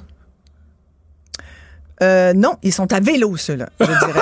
Oh, c'est vrai. Ça, ceux-là sont à vélo. Où avais-je la tête? Non, non, non, c'est ceux, ceux qui s'achètent, euh, c'est les gagnants de l'Auto-Québec qui, visiblement, s'achètent toute une voiture électrique. As-tu remarqué ça? Oui, c'est beau. hein? C'est- c'est comme Mais non, mais c'est parce que. Non, mais ça confirme ce que je dis. S'acheter une voiture électrique, c'est d'abord une affaire de riche. C'est un luxe. Tu as Ben tout à fait c'est raison. d'abord une affaire Mais de moi, riche. moi, je dirais, puis il y, y a quand même, je veux quand même te faire écouter. Le patron d'Air Canada, là, va falloir que quelqu'un y parle dans le ça- Expression bien québécoise. fait hier. Ben oui, François Legault. Mais je pense que François Legault. il- Ça, le gars l'a reçu dans son bureau Ouais. et selon De Gazette, selon euh, le journal Mon- de Montreal Gazette, François Legault l'aurait félicité pour son amélioration en français. Oui, oui, Écoute. oui. Ouais, il paraît. Parce que c'est quand même ce- ce- cet homme qui a dit ceci. Écoutez bien. I've been able to live in Montreal without speaking French. Ouais. Et ça? Um, and I think that's a testament to the city of Montreal. as well. Ah. Ah, moi, ça, ça m'écœure. Ça me laisse un goût amer dans la C'est la bouche. vérité. Mais, ça, mais le pire, c'est qu'on C'est la sait que vérité. c'est possible. Ce qu'il a dit pour les gens qui. Ouais. Il a dit j'ai été capable de vivre toutes ces années à Montréal sans apprendre le français et ça témoigne de quelque chose à propos de Montréal. Exactement. Et, Mais lui, et- il voulait dire que c'était positif. Là. Ouais, ouais, Mais c'est exactement. vrai. Mais il a tout à fait raison, mais ça m'écœure parce que. est-ce que tu pourrais vivre Ah! huit ans à Madrid sans parler espagnol? Est-ce que tu pourrais vivre Huit ans à Paris. juste à Mais va pas si loin, va pas en Europe. C'est quand même un pays, le Canada, aux deux langues officielles. Va à Toronto. Peux-tu vivre en français seulement à Toronto? No way, my dear. Ben, à Ottawa, tu pourrais, parce que ça, c'est une ville bilingue. À Ottawa, I'm not sure at all. Eh, Ben là, c'est ça qu'ils nous ont dit, là. Ouais, c'est, notre, notre capitale, c'est supposé Notre être capitale, bilingue. notre national capital. C'est notre national Ben, capital. pas vraiment bilingue, je me suis fait avoir, non, moi, là. non, non, elle n'est pas bilingue du tout. Oh, merde. En fait, tu sors pas du Québec. De toute façon, on reste à Gatineau. C'est plus fun. On a plus de fun à Gatineau. Bon, ça ferme à on 3 heures dérape, du là. matin. On dérape pas Hey, du tout. bye, on dit à que demain. la vérité. C'est ça. Mario Dumont. Une mémoire infaillible. Impossible de lui en passer une petite vite. C'est probablement une assez grosse discussion pour toute la société qu'a lancé hier le ministre du Travail, Jean Boulet, euh, en disant il faudra ré- réformer l'industrie de la construction. Euh, changer des règles du jeu. Euh, je vais vous dire, dans le passé, si vous avez suivi l'actualité des dernières décennies, au Québec. Chaque fois qu'on a voulu toucher aux règles de l'industrie de la construction, les syndicats de la construction, c'est pas tout à fait les gens les plus souples avec qui danser le tango. C'est souvent des batailles syndicales euh, épiques et euh, des gens qui tiennent à leurs droits, aux choses telles qu'elles les ont gagnées dans des batailles passées. Pourtant, est-ce qu'il y a des choses à changer? Euh, bon, on nous dit, on donne toutes sortes d'exemples de travaux que les gens, mais là, ça prend deux employés, trois employés, trois métiers différents. Ça fait augmenter les coûts. On manque de main-d'œuvre, on manque de construction tout court, on manque de maisons, on manque d'appartements, on a une pénurie de logements. Euh, moi, personnellement, si vous me demandez est-ce que le ministre fait bien de s'attaquer à ça, ma réponse c'est oui. Si vous me demandez est-ce qu'il va arriver est-ce qu'il va arriver à quelque chose, est-ce qu'il va réussir euh, ce qu'il entreprend, j'en suis pas mal moins sûr. Isabelle Demers est vice-présidente développement stratégique, innovation et affaires publiques à l'Association des professionnels de la construction et de l'habitation du Québec, la PCHQ. Bonjour, Madame Demers. Bonjour, M. Dumont. Est-ce que du côté patronal, est-ce que chez vous, il y a une ouverture d'esprit à entreprendre une discussion sur les règles de la construction? Absolument, absolument. Évidemment, euh, nous, on est très, très, très contents de cette démarche qui est entamée, de, de revoir euh, la loi, de pouvoir avoir euh, la possibilité de travailler et collaborer à la moderniser, définitivement. Mhm. Euh, Qu'est-ce qui, euh, si vous aviez à me nommer deux, trois problèmes, puis sans nous les compliquer, en nous les mettant euh, de l'œil du public, qu'est-ce qui doit être corrigé? Si vous, vous aviez à dire au ministre, voici les objectifs, les grands objectifs qu'il faut viser dans une réforme, quels sont-ils? Ben, évidemment, puis le ministre en a parlé, puis nous, on est favorable à ça aussi, la polyvalence. On pense qu'il y a certaines tâches qui pourraient être partagées en divers métiers. Vous l'avez dit d'entrée de jeu, M. Dumont, il y a plusieurs corps de métier. Ça prend une certaine expertise pour être capable de travailler en construction. Mais dans certains cas, on pense qu'on pourrait créer une certaine dynamique où une seule personne sera en mesure de faire une variété de travaux complémentaires, des travaux simples qui n'amènent pas de risque. Euh, comme c'est le cas en fait en rénovation, par exemple, nous on voudrait apporter cette flexibilité-là, entre autres dans le résidentiel. Euh, cette flexibilité-là va évidemment aider à loger des gens aussi. Oui, parce que présentement, quand on dit manque de flexibilité, c'est que ça prend plusieurs corps de métiers différents pour accomplir la même tâche. Toi, t'as pas le droit de toucher à ça, laisse ça à l'autre. Puis là, ben là, euh, pendant que le premier n'a pas encore fini, l'autre, il se croise les bras, il se tourne les pouces, il attend. Il y a un coup à tout ça, là. C'est sûr qu'il y a un coût au niveau de la productivité. Ça, c'est sûr que la modernisation, ça va permettre d'aider cet effet-là, mais ça va au-delà de la productivité. Ça permet, nous, on pense aussi qu'il faut que la modernisation de la loi va, devrait permettre un meilleur accès à l'industrie pour faire en sorte de permettre à plus de gens d'entrer dans le métier. Euh, ça passe par le développement des compétences, le la qualité du travail, travailler mieux de façon durable. Euh, la, la, modernisation de la loi va permettre de toucher, en tout cas on espère, à différents, différents volets pour faire en sorte qu'il y ait un plus grand nombre de gens qui puissent travailler et se développer. Euh, rares sont les gens qui veulent faire une seule chose dans la vie. On peut penser que c'est la même chose quand, euh, quand euh, un, charpentier menuisier peut faire jusqu'à 70 à 75% d'une maison ou d'un logement, mais quand il arrive à la finition, ben, il y a plusieurs tâches qui s'entrecroisent et pour lesquelles on pense qu'il pourrait avoir les capacités, les compétences de le faire si on les et, si on les développe. Donc, c'est vraiment euh, la, modernisation devrait permettre de faire ça, puis ça, ça va être au bénéfice de tout le monde. Ouais. Au, vous êtes au bénéfice de tout le monde, au bénéfice en termes de euh, régler un peu les problèmes de pénurie de main-d'œuvre, au bénéfice en termes de permettre de construire plus de logements plus vite, au bénéfice en termes de peut-être construire à moindre coût. Est-ce que c'est exagéré d'avoir tous ces optimismes-là? Absolument pas exagéré. C'est tout ça qui va être touché essentiellement. On parle de, de, de faire en sorte qu'on puisse construire mieux, qu'on puisse construire plus rapidement, plus durablement. Euh, ça va aider au niveau de la crise du logement, de la pénurie d'options qu'il y a en ce moment aussi. Il y a un déficit de 100 000 habitations au Québec seulement. Ça touche l'abordabilité, donc plus de logements amène aussi plus d'options sur le marché, aide à l'abordabilité ou en fait à, contrer l'inabordabilité actuelle. Euh, on a vraiment une obligation de trouver des solutions en ce moment. Tu sais, loger, c'est quand même pas mal un besoin de base. Euh, c'est sûr euh, que, que, que, essentiellement, ça va, la loi va pas tout changer, mais ne pas toucher à la loi, c'est, c'est pas une option. Le statu quo est pas possible. Hmm. Est-ce que c'est de, la, démagogie ou est-ce que c'est exagéré de dire, parce que j'ai entendu ça, tu sais, qu'un travailleur va te dire, ben, le vendredi, il va te dire, ben là, telle affaire, moi, je peux pas faire ça, ça prend un gars de céramique, ça prend un autre de ci ou une. Tu sais, mais là, le samedi, il va aller le faire chez son beau-frère. il y a des gens, dans le fond, euh, techniquement sur le chantier ont pas le droit de toucher à quelque chose parce qu'ils connaissent pas ça. mais je veux dire, euh, tu leur demandes d'en faire, ils sont parfaitement habiles, puis ils en font, puis ils en font pour eux, ils en font pour les autres, ils en font au noir, ils en font par la porte d'en arrière, mais sur le chantier, ils en feront pas, là.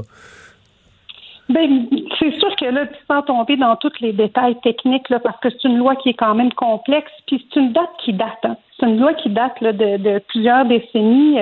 Euh, peut-être que ni vous ni moi, on était euh, même nés à ce moment-là. Donc, euh, c'est, et peut-être qu'à un certain moment, il y avait des choses qui avaient définitivement du sens. Euh, aujourd'hui, puis bon, mes collègues là, euh, qui étaient en poste à cette époque-là, ou, même dans les dernières années, pourraient certainement en parler plus. Mais, mais aujourd'hui, ce qu'on sait, c'est qu'on a besoin de construire plus, construire mieux, d'avoir accès à cette main-d'œuvre-là. Dans un contexte de pénurie, il faut faciliter l'accès, il faut faciliter, il faut que ça ait du sens, il faut que ça soit plus simple et plus logique aussi pour faire en sorte que euh, les entrepreneurs qui euh, mettent en place des projets euh, ne soient pas en attente pour des raisons structurelles, mais puissent à ce moment-là être capables de travailler de façon plus fluide à livrer ce qui est attendu. Dernière question, Madame Demers. Vous qui avez l'expérience de négociation, avez-vous l'impression qu'on pourra retrouver du côté syndical une ouverture? Ce matin à LCN, j'ai parlé avec la présidente de la FTQ qui disait, bon, l'ouverture d'esprit, on l'a toujours, mais qui ramenait beaucoup ça, les questions de santé, sécurité au travail. Il avait l'impression qu'on voulait euh, faire des compromis sur la sécurité des travailleurs. Elle dit déjà, il y a beaucoup d'accidents de travail. est-ce que vous pensez qu'on peut avoir une ouverture syndicale pour au, moins amorcer ces discussions-là? Ben, nous, on pense que oui, essentiellement, on pense que oui. Euh, on pense que nos objectifs sont communs, c'est-à-dire qu'on veut pouvoir construire et construire mieux. Euh, on croit, nous, à la compétence, à la formation, à développer, euh, à développer ces aspects-là. Euh, nous, on, pense que les nouvelles exigences en, matière de formation continue obligatoire sont une bonne chose. Euh, plus les gens vont être formés, plus les gens vont être compétents, euh, plus on va être en mesure de, bien travailler, de limiter, entre autres, euh, les questions qui sont en lien avec la santé sécurité. L'un n'empêche pas l'autre. Réviser la loi ne veut pas dire que on va se retrouver à mettre des gens en danger. Pas du tout. On va travailler ensemble, puis c'est sûr qu'on va trouver la voie de passage. Madame Demers, merci d'avoir été avec nous. Merci. Au revoir. Maître vulgarisateur il explique et communique l'inexplicable. Mario Dumont. Un adolescent de 17 ans poignardé. Une autre femme assassinée. Il est visé par des allégations d'inconduite sexuelle. Les formations politiques s'arrachent le vote des familles. Comment faire fructifier votre argent sans risque? Savoir et comprendre les plus récentes nouvelles qui nous touchent.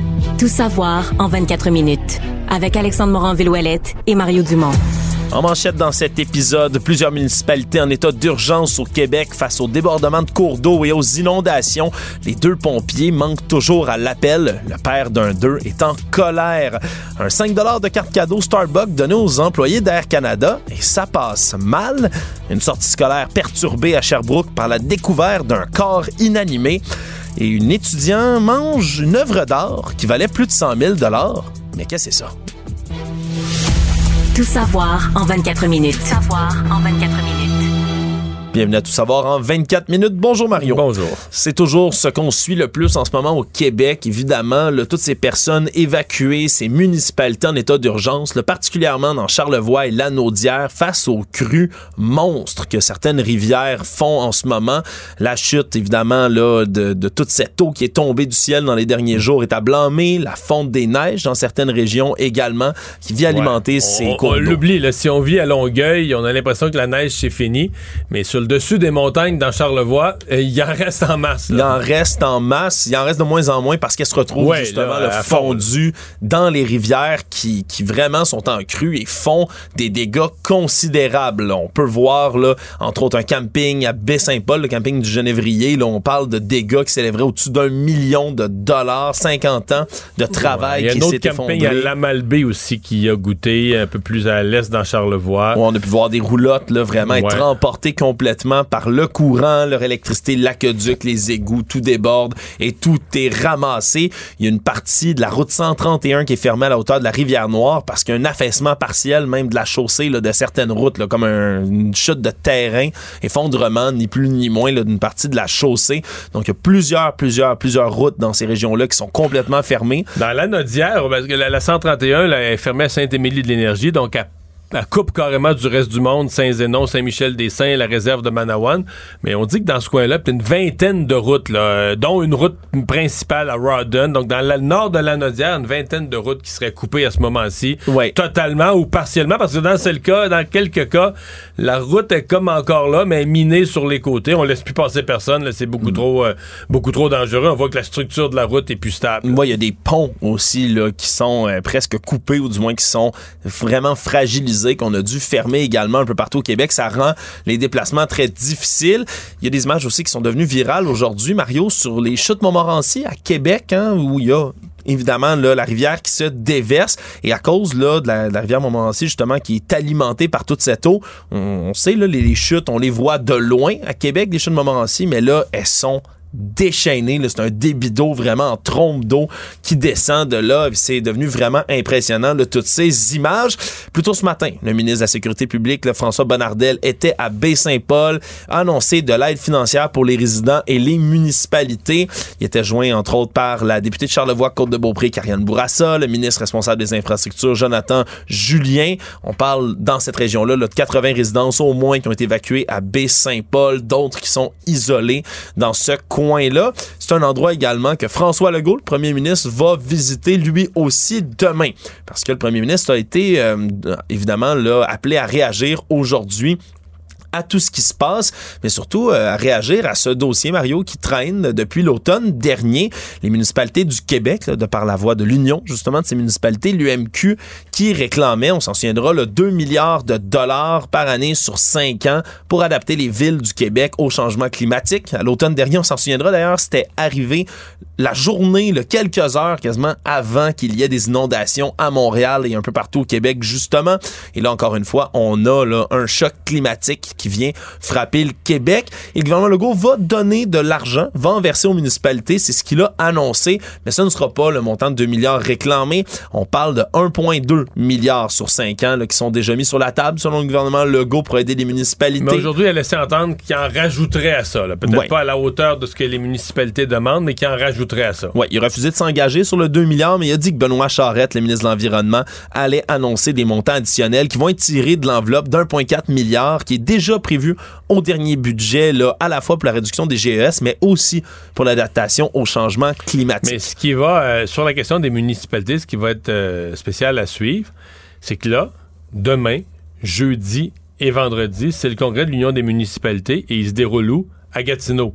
Wow. Et la rivière des Outaouais déborde présentement parce qu'on a parlé les deux régions clés, c'est Charlevoix et c'est Lanaudière, mais il y a aussi des inondations dans les Laurentides et il y a aussi des inondations. La rivière des Outaouais commence à déborder dans la région de Gatineau. C'est pas aussi pire, il n'y a pas eu de dommages considérables, mais on annonce encore de la pluie. La rivière des Outaouais se gonfle à un rythme où les gens disent ouais, euh, elle se gonfle assez vite. Donc on pourrait se retrouver avec tous les maires du Québec réunis en congrès à Gatineau pendant que la rivière déborde. Pendant que la rivière déborde et que la ville est en inondation et que le, un des principaux dossiers des maires, c'est la question de la, de, la, de la résilience des infrastructures, de la résistance aux inondations. Donc, ça pourrait donner un scénario un peu spécial. Oui, disons que l'Union des municipalités ne manque pas de timing quand ils font Oui, des oui, demandes oui. dans ces euh, dossiers-là. Donc, on verra comment ça se déroulera. D'ailleurs, tu, tu fais bien de le dire, Mario, Gatineau et Montréal sont pas en état d'urgence, mais même ici à Montréal, on continue de surveiller la situation parce qu'il y a plus beaucoup aujourd'hui. On annonce encore de la pluie dans le reste de la semaine. Donc, c'est pas exclu qu'il y ait d'autres inondations qui se déclenchent ailleurs. Et pendant tout ce temps-là, on cherche encore. Là, on revient dans Charlevoix, les deux pompiers volontaires de Saint-Urbain. Et euh, il y a notre collègue Maxime Delan là, de l'agence QMI, d'ailleurs, qui a rapporté. On connaît maintenant l'identité. On l'avait dit là, depuis ce matin qu'il y en avait un qui était très jeune. On connaît l'identité de ce jeune de 23 ans. Ouais, Christopher de son prénom, on connaît maintenant qu'il était là, à 23 ans pompier volontaire qui s'est lancé dans des recherches, mais c'est surtout dans les circonstances là, on les apprend de la bouche de son père, Davy Lavoie, qui lui est en colère et qui ni plus ni moins le blâme des autorités. C'est pas exactement qui dans ce dossier-là, mais les blâme d'avoir tué son fils ni plus ni moins parce que Christopher, qui était pompier volontaire à Saint-Urbain, lui depuis un an et demi, ne savait pas nager. C'est ce qu'il explique. On comprend, la rivière est déchaînée, nager même pour un excellent nageur dans ces conditions-là, ouais. c'est extrêmement difficile, voire impossible. Mais il cite quand même des circonstances qui sont, selon lui, là, inacceptables selon ce un qu'il jeune dit- là. selon ce qu'il dit, ils, étaient- ils auraient été à bord d'une embarcation. C'est ce qu'on explique là. Il y aurait eu là, on aurait envoyé en embarcation là les deux jeunes pompiers pour tenter d'aller secourir des gens là, qui à ce moment-là là avaient besoin de secours. On tentait d'évacuer là d'une résidence en- en- entre autres. Et on Parce comprend. que là, je, je- écoute, je- on sait rien, là, on n'a pas vu. mais ce qu'on a vu quand même des débits de rivière, c'est pas évident en embarcation là-dessus. Là. Euh, ça te Ouais. prend- je sais pas qu'est-ce qu'il y avait comme embarcation. Parce que mais- ce que le père lui dit, il dit, regardez, ils ont un, un enfant de 23 ans qui savait pas nager sur une embarcation sur une rivière torrentielle. À quoi il s'attendait? Ils ont tué mon fils. C'est vraiment les propos qu'on lui rapporte en ce moment. On dit qu'il était équipé de vestes de flottaison, là, les deux pompiers dans cette histoire-là. Ils auraient basculé à l'eau sous la force du courant. C'est la dernière fois qu'on les a aperçus. Les recherches se poursuivent encore, mais Davy Lavoie lui-même, le père, garde peu d'espoir, dit-il, de retrouver son fils vivant. Il dit, selon ce qu'il raconte, encore une fois, ça vient de lui, que la mairesse de Saint-Urbain, Mme Claudette Simard, serait venue le voir directement hier après-midi pour lui dire que son fils était décédé. C'est ce qu'elle a confirmé, la mairesse, qu'elle était allée accompagner les familles, aller les rencontrer. C'est des gens qu'elle connaît. Ouais, elle lui aurait confirmé qu'il était décédé. Pourtant, on n'a pas retrouvé les corps encore. Euh, le père a dû appeler la Sûreté du Québec après ça pour savoir ce qui se passait. Et on a des nouvelles aussi pour l'autre disparu. C'est le beau-frère du deuxième homme qui s'est exprimé en disant que selon lui, là, selon ce qu'il raconte, les sapeurs ont dû utiliser là, du matériel personnel inadapté pendant l'intervention. Alors, alors, lui aussi a beaucoup de questions par rapport à cette organisation-là et qu'est-ce qu'on a fait justement pour envoyer deux euh, pompiers sur une rivière déchaînée comme ça. Certainement qu'il va y avoir des Probablement explications. qu'on a là. voulu faire vite. là. C'est-à-dire que la ville, probablement que la, petite municipalité de Saint-Urbain, euh, oui, qu'il y a une rivière, mais qui est pas sur le bord du fleuve, est peut-être pas équipée au niveau maritime. Euh, donc, c'est pas impossible qu'on a, on voulait sauver des gens, mais qu'on a fait avec les moyens du bord, prenant peut-être des risques euh, élevés. Euh, je comprends la colère des gens. De l'autre côté, euh, je me permets de dire, ils sont quand même, euh, ils sont quand même un peu morts en héros en essayant d'aller sauver des vies, puis avec les moyens du bord, dans des délais. Mais on sait rien. On n'a pas vu les circonstances, on n'a pas vu ce qui s'est produit. Le fait qu'ils avaient des, flottes, des, des vestes de flottaison, par exemple, ça nous explique davantage parce qu'on sait que la, la garde côtière a envoyé des, des, des bateaux, etc. Donc on peut imaginer que s'ils avaient des vestes de flottaison, quand même, qu'on peut les, les- espérer les retrouver en surface. Là. Ouais, puis on n'a pas lésiné sur les moyens. Il y a des VTT, des embarcations, il y a aussi des plongeurs, un hélicoptère, un drone avec la garde côtière qui sont là sur place, puis qui tentent de les retrouver. Mais eff- effectivement, d'utiliser un drone, un hélicoptère, on fait ça qu'on espoir de voir quelqu'un faire surface, qui est le cas quand on a une veste de flottaison. Bien évidemment, nos pensées là, sont avec les familles des Non, bon, deux on imagine la détresse, la tristesse des familles, on l'imagine facilement. Actualité.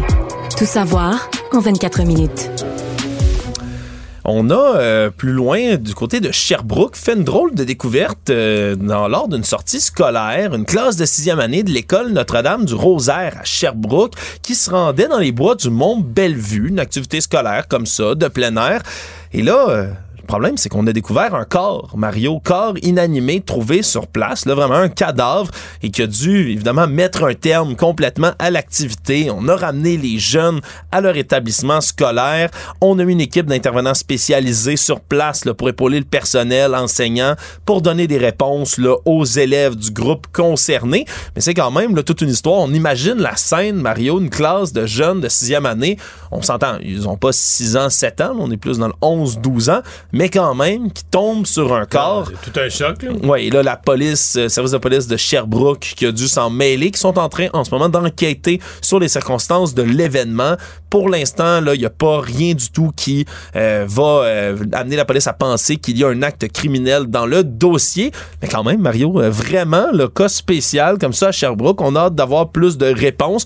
Il y a des parents qui n'ont pas été très contents de l'apprendre dans la presse locale avant de l'apprendre de, de par un courriel de l'établissement scolaire, mais qui quand même, eux, le tentent de prendre tous les moyens possibles pour accompagner les élèves dans cette histoire. Ouais, sauf que l'école euh, fournit aux enfants euh, les ressources. Alors, on les a ramenés à l'école.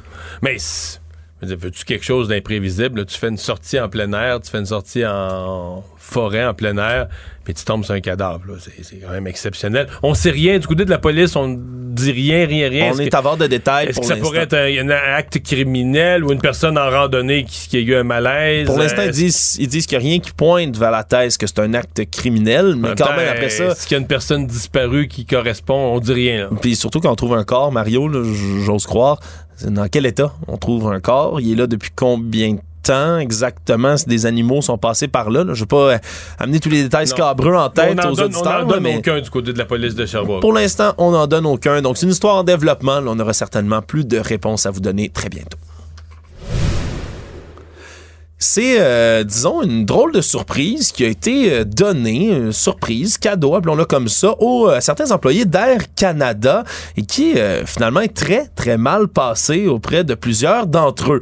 Les agents de bord d'Air Canada qui ont reçu, comme d'autres employés, pour leur beau travail pour le mois de mars. C'est ce que leur disait dans un courriel qui leur annonçait la belle surprise pour les remercier de ce mois de mars qui est évidemment très achalandé, où il y a eu beaucoup de plaintes et autres, on leur donne un gros 5 de carte cadeau chez Starbucks, Mario. Un partenaire d'Air Canada. Fait probablement que ça leur a coûté 3 pour avoir la carte cadeau qui vaut 5. Ouais, mais là, le problème, c'est que, ben, dans les dernières semaines, hein, on a manifesté le 26 avril dernier à l'aéroport Montréal-Trudeau du côté des agents de bord d'Air Canada parce qu'on dit que 20 à 25% de leur temps de travail en uniforme est pas payé au total. Donc ça, première pilule qui passe mal, ils y manifestent puis ils reçoivent un 5 de carte cadeau chez Starbucks. Après ça, le PDG de l'entreprise, Michael Rousseau, lui, ben, a reçu depuis qu'on a levé le gel des salaires des PDG d'entreprises aériennes à la suite des subventions COVID, mais lui a eu une augmentation de 233% de sa rémunération. hein. Pour, pour atteindre? Il est passé de 3,7 millions à 12,4 millions de dollars. Donc, disons, deuxième élément de la pilule qui passe mal. Troisième élément, peut-être, Mario, dans tout ça, c'est que chez Starbucks, là, si tu regardes le menu pour pour 5 cinq dollars, piastres. ben, Ben t'as- faut que tu te mettes à deux. Ouais, t'as pas un petit. Ah, c'est ça. Pour un petit latte à deux, Tu te mets à deux, cartes tu te cadeaux. mets à deux, t'as un bon café au lait, tu te le partages. Faut, faut pas oublier de laisser du, du pourboire en même temps dans tout ça. Que deux agents de bord ensemble peuvent savoir un bon café au lait. Voilà, donc ça a été reçu euh, comme une claque d'en face par euh, certains employés d'Air Canada. On peut les comprendre. avec, avec deux pailles, tu prends chacun ta part. Ouais, mais là, les pailles, c'est un extra? Non, c'est pas un extra Non, quand non, même. sont Il faut fournis, pas- sont fournis. sont fournis, c'est pas exagéré. Et parlant d'Air Canada, mais on a eu aussi des nouvelles de Michael Rousseau qui, hier, justement, le PDG est en rencontre avec François Legault, qui l'a reçu à ses bureaux privés hier matin, parler de projets économiques, puis de l'importance de protéger le français au Québec. Et là, selon les dires de François Legault, aujourd'hui, ben, la rencontre s'est déroulée en français et en anglais. Il dit pas dans quel pourcentage et dans quelle proportion, mais il dit avoir trouvé que le français de M. Rousseau s'est beaucoup amélioré. Ça, c'est l'avantage de partir de quasiment zéro. Ça peut, tu peux juste, quand t'es au fond du baril, tu ne peux que remonter. Hein? Voilà. c'est- vrai que c'est la bonne nouvelle de ce côté-là. Parce que si on se souvient avec Pierre-Olivier Zappa, à la conférence à la Chambre de commerce de Montréal, il comprenait même pas la question. Vous avez pas fait votre discours en français, pourquoi? là? Il comprenait rien de rien. Ouais, en novembre 2021. Tout, tout est une amélioration. là. Oui, on peut réécouter tout ça. D'ailleurs, Mario, là, ça, vaut, ça vaut la peine de le réécouter au moins une fois par année. Comment fait-on pour vivre à, à Montréal pendant plus de 14 ans et, et parler euh, un français qui est très approximatif?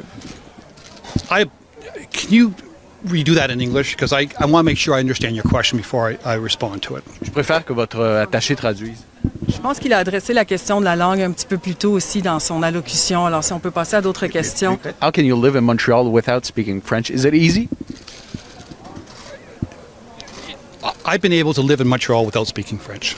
Um, and I think that's a testament to the city of Montreal uh, as well. Je me on dirait que d'une fois à l'autre, je me souviens pas à quel point c'était désastreux. désastreux, hein? Moi aussi. je- on l'écoute en studio, En plus, avec, on se avec prend le, la tête. avec le toujours courtois, mais en même temps un peu pince sans rire, Pierre- Pierre-Olivier Zappa. C'était quel moment d'anthologie quand même. Ben oui, hein, lui qui louangeait M. Rousseau, la ville de Montréal, hein, pour être. ca- On est capable de vivre qu'en anglais, c'est donc ben le fun. Hein? Ouais. C'était. euh, Bravo Montréal, on peut vivre sans parler français. Bravo Montréal. Mais bon, euh, François Legault qui s'est montré élogieux avec M. Rousseau a dit ben ça paraît qu'il a pris des cours de français, il s'est beaucoup amélioré. Il a aussi souligné le fait qu'Air Canada a accepté récemment de se soumettre à la loi 101, même s'ils auraient pu quand même là, se soumettre plutôt à la loi sur les langues officielles qui est moins Ça, contraignante. Ça, Donc euh, c'est des pas en avant pour le- la préservation du français du côté d'Air Mais- Canada. Mais t'es conscient que quand il dit la rencontre s'est déroulée en français pas en anglais, là, tu sais que. Je veux dire, ah, c'est certain. Bonjour, bonjour. C'est ça. Demande peut-être quelques politesses supplémentaires. Je suis convaincu. Peut-être François Legault l'a poussé un peu. Il est quand même drôle. là, Oui. Mais, mais juste sur des questions de politesse. On s'entend que 100% Des discussions économiques importantes. ben oui, ben oui. De contenu économique, d'investissement, de tout ce que tu veux me nommer, c'est tout fait en anglais. C'est sûr. Mais là, là, son prochain discours devant la Chambre de- du Montréal métropolitain, ça va être en, au moins on va être rendu à quoi? 15% de français peut-être? Je pense pas qu'il va en refaire. On peut espérer Mario quand Je même. pense pas qu'il va en refaire. Tout savoir en 24 minutes.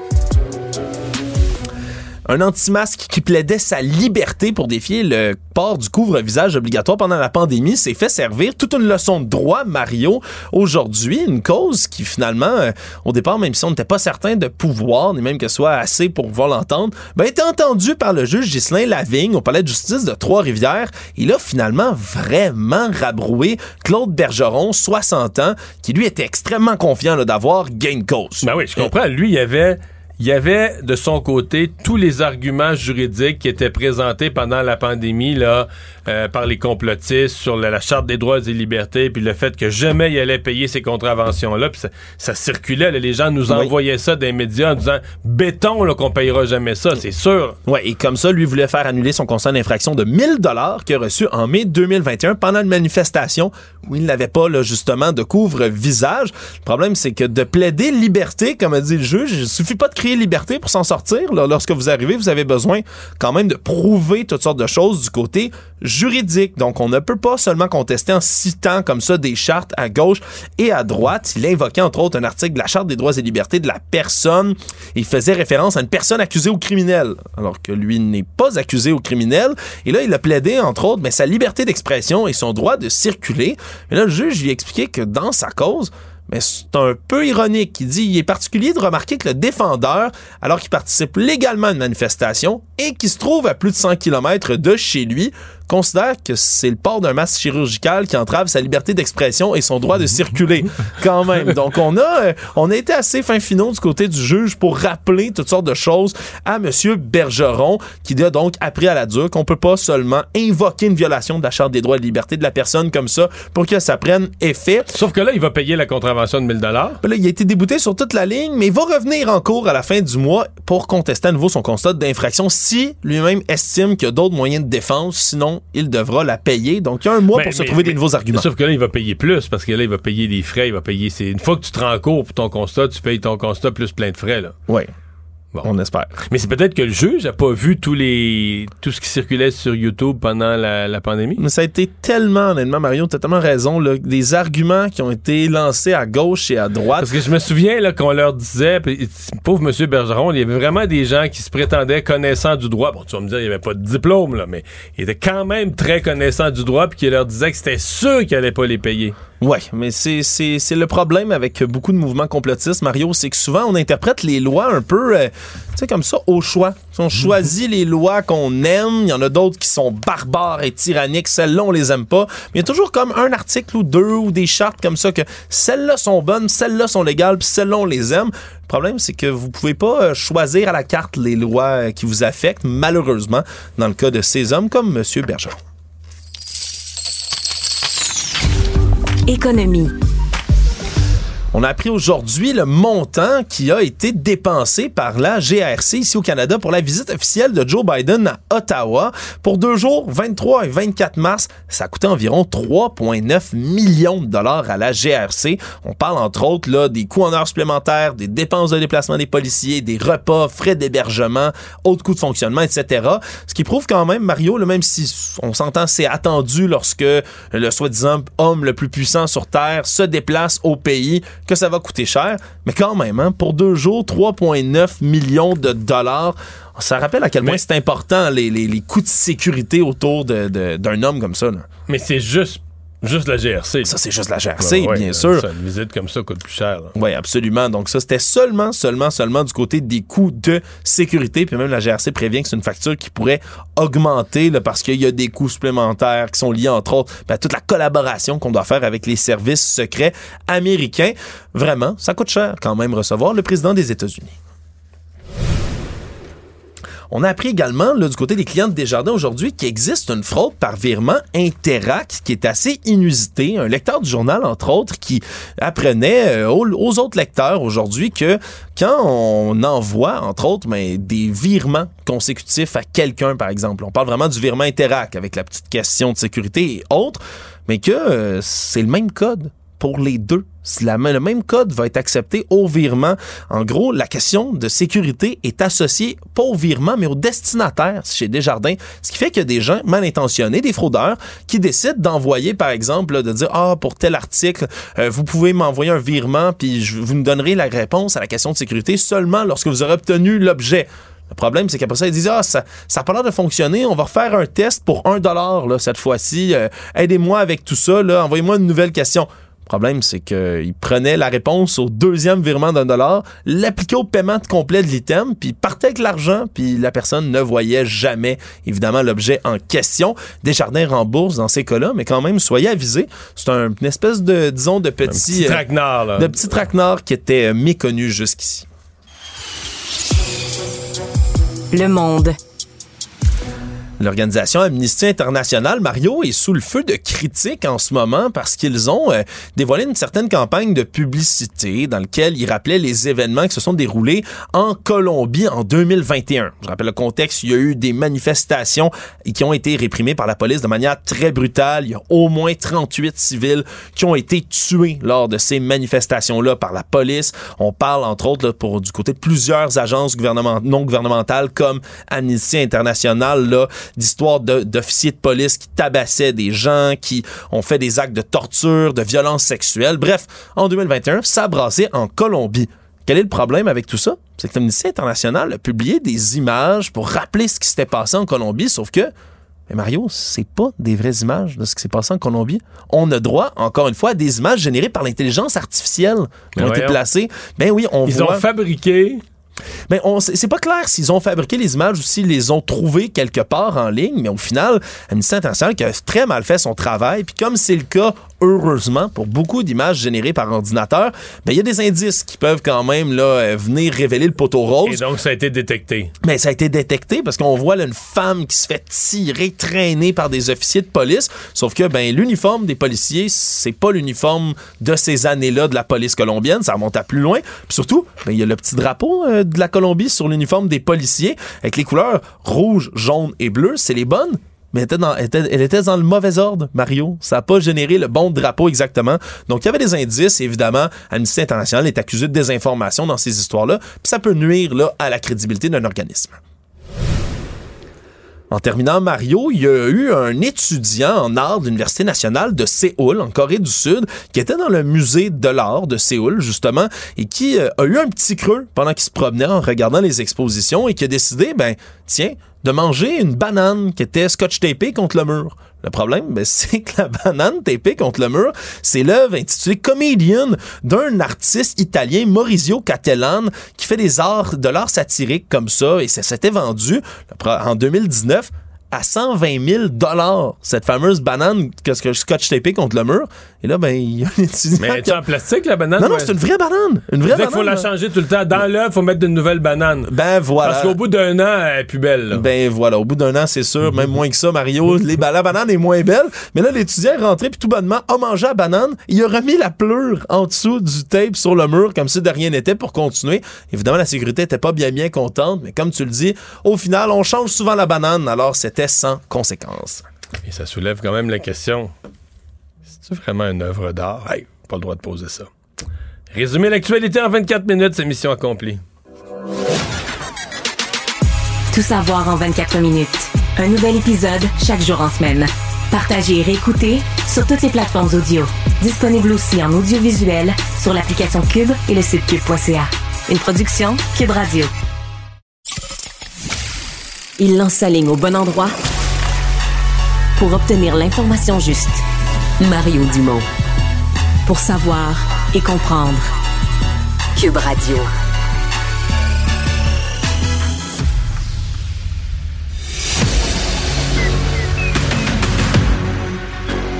Emmanuel Latraverse. J'ai pas de problème philosophique avec ça. Mario Dumont. Est-ce que je peux me permettre une autre réflexion? La rencontre. Ça passe comme une lettre à la poste. Et il se retrouve à enfoncer des portes ouvertes. Là. La rencontre, la traverse, Dumont. Bonjour Emmanuel. Bonjour. Alors, euh, c'est tout un débat qui s'en vient, qui est déjà en cours entre les villes et le gouvernement du Québec sur qui paye quoi, comment le gouvernement du Québec aide les villes à préparer leurs infrastructures euh, face au changement climatique, à faire face avec plus de résilience à des événements comme les inondations qu'on connaît présentement. Oui, c'est sûr. Il faut se rappeler qu'en septembre dernier, l'Union des municipalités du Québec, suite à une étude qui avait été commandée vraiment par une firme indépendante, le WSP, et Ouranos, là, dont l'intégrité en termes de recherche ne serait remise en question par personne, était arrivé avec la demande d'un ce qu'on appelait un pacte vert, hein, 2 milliards par année pour cinq ans pour permettre aux municipalités de financer finalement ce qu'on appelle dans le jargon l'adaptation au changement climatique. Hein.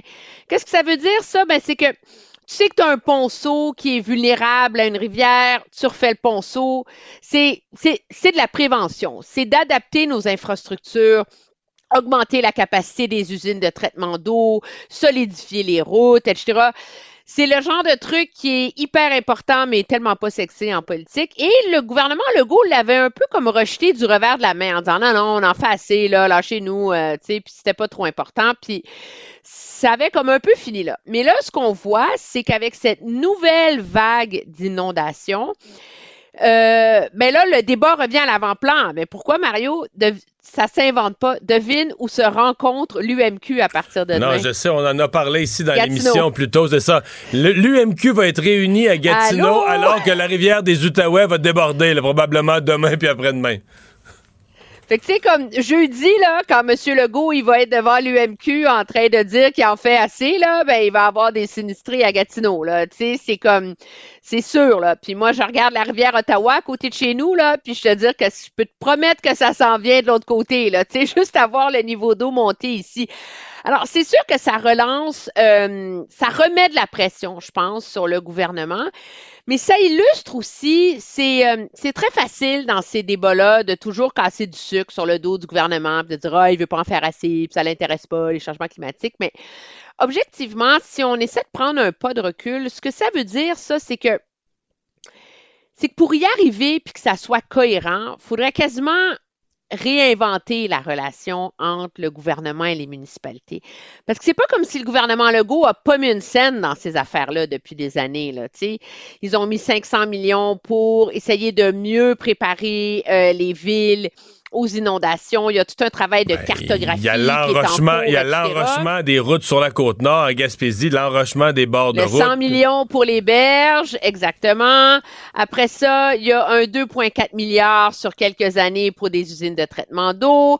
Alors finalement, il y a plein de fonds à droite puis à gauche. Tu sais, c'est pas comme si euh, si les municipalités sont complètement démunies face à ces enjeux-là. Mais la réalité, je pense, c'est que on aborde ça encore à la pièce. C'est au plus fort la poche. C'est quelle municipalité a le plus beau projet, puis qui a le truc clé en main, pour où est-ce que c'est trop urgent que là le barrage va céder, et finalement, je pense que ça, ça illustre que comme il y a quelque chose de très aléatoire dans ces inondations là, là la réalité là, c'est que cette fois-ci c'est la Malbaie, il y a quatre ans, c'était Beauceville. Une autre année, c'est Rodden. Après ça, c'est Rigaud. Tu, tu le sais pas où elle va frapper la prochaine inondation. Non, de un, de deux, de deux, Emmanuel, là, il y a toutes sortes d'affaires. Là, ce matin, à notre collègue Philippe Vincent Foisy, ici à Cube, la mairesse de Jersey, disait, moi, ce qui m'inquiète, c'est des vieux barrages. Les inondations seraient encore Elle en a déjà deux, hein?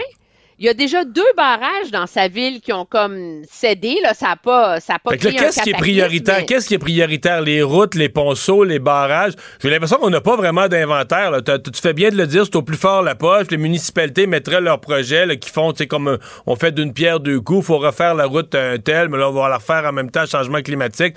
Fait que c'est pour ça que je suis sensible à la demande des municipalités, mais c'est faux de dire que c'est un absolu, là, que les municipalités ont un portrait clair, puis ils ont raison en toute matière, puis il n'y a plus rien de débattable.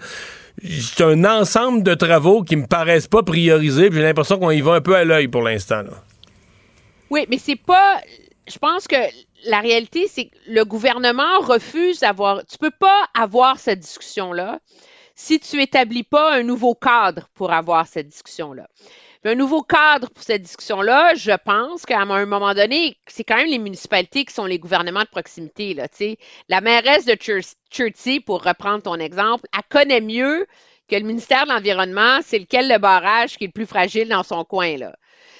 comme un maire qui fait sa job, des gouvernements de proximité, mais la réalité, c'est qu'en ce moment, tout est centralisé à Québec.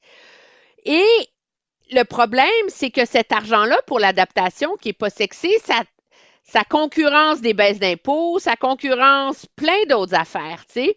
Et c'est là que finalement, on finit par pas en mettre assez, puis être toujours en retard et être toujours en mode rattrapage, je pense, face à ces enjeux-là. Et on peut, l'idée, je pense pas que c'est de donner euh, les clés du char avec la maison puis tout le reste aux municipalités avec un chèque en blanc de 2 milliards par année, mais c'est sûr que le gouvernement, à un moment donné, va être obligé de revoir ses façons de faire là-dessus. Là. Emmanuel, euh, on s'était parlé du témoignage vendredi dernier de l'ex-présidente démissionnaire de la Fondation Trudeau, Pascal Fournier, qui avait été dévastateur euh, pour euh, la Fondation Trudeau, racontant, elle, comme présidente de la Fondation, l'enquête qu'elle avait faite et voulu étendre, on lui avait dit non. Alors aujourd'hui, les membres du même comité ont eu une toute autre version de ce qui s'est passé à la Fondation Trudeau. Écoute, c'est c'est fascinant, hein, comme euh, quand on suit ce genre de truc-là. Alors, la personne qui a témoigné, c'est Maurice Rosenberg. Il a été sous-ministre de la Justice, sous-ministre de la Santé, sous-ministre du Patrimoine, un haut fonctionnaire immensément respecté qui, quand il a pris sa retraite, est devenu président de la Fondation Trudeau. C'est lui qui a signé le deal sur la fameuse, sur le fameux don de 200 000 dollars de euh, milliardaires chinois. Et, mais fallait le voir, Mario. C'était comme. un- lui, il est arrivé comme. frette comme un concombre. Puis, en dedans de, je pense, deux minutes et demie, il a éviscéré le témoignage de Pascal Fournier. Il a dit écoutez, là, premièrement, calmez-vous, tout le monde, là. Il dit on ne peut pas évaluer un don à la Fondation Trudeau qui a été fait en 2016 à la lumière des relations qu'on a avec la Chine en 2023. En 2016, là, le gouvernement Harper négociait des ententes d'investissement avec la Chine. Toutes les universités canadiennes s'arrachaient l'argent avec la Chine. Tout le monde courait après la Chine. Là.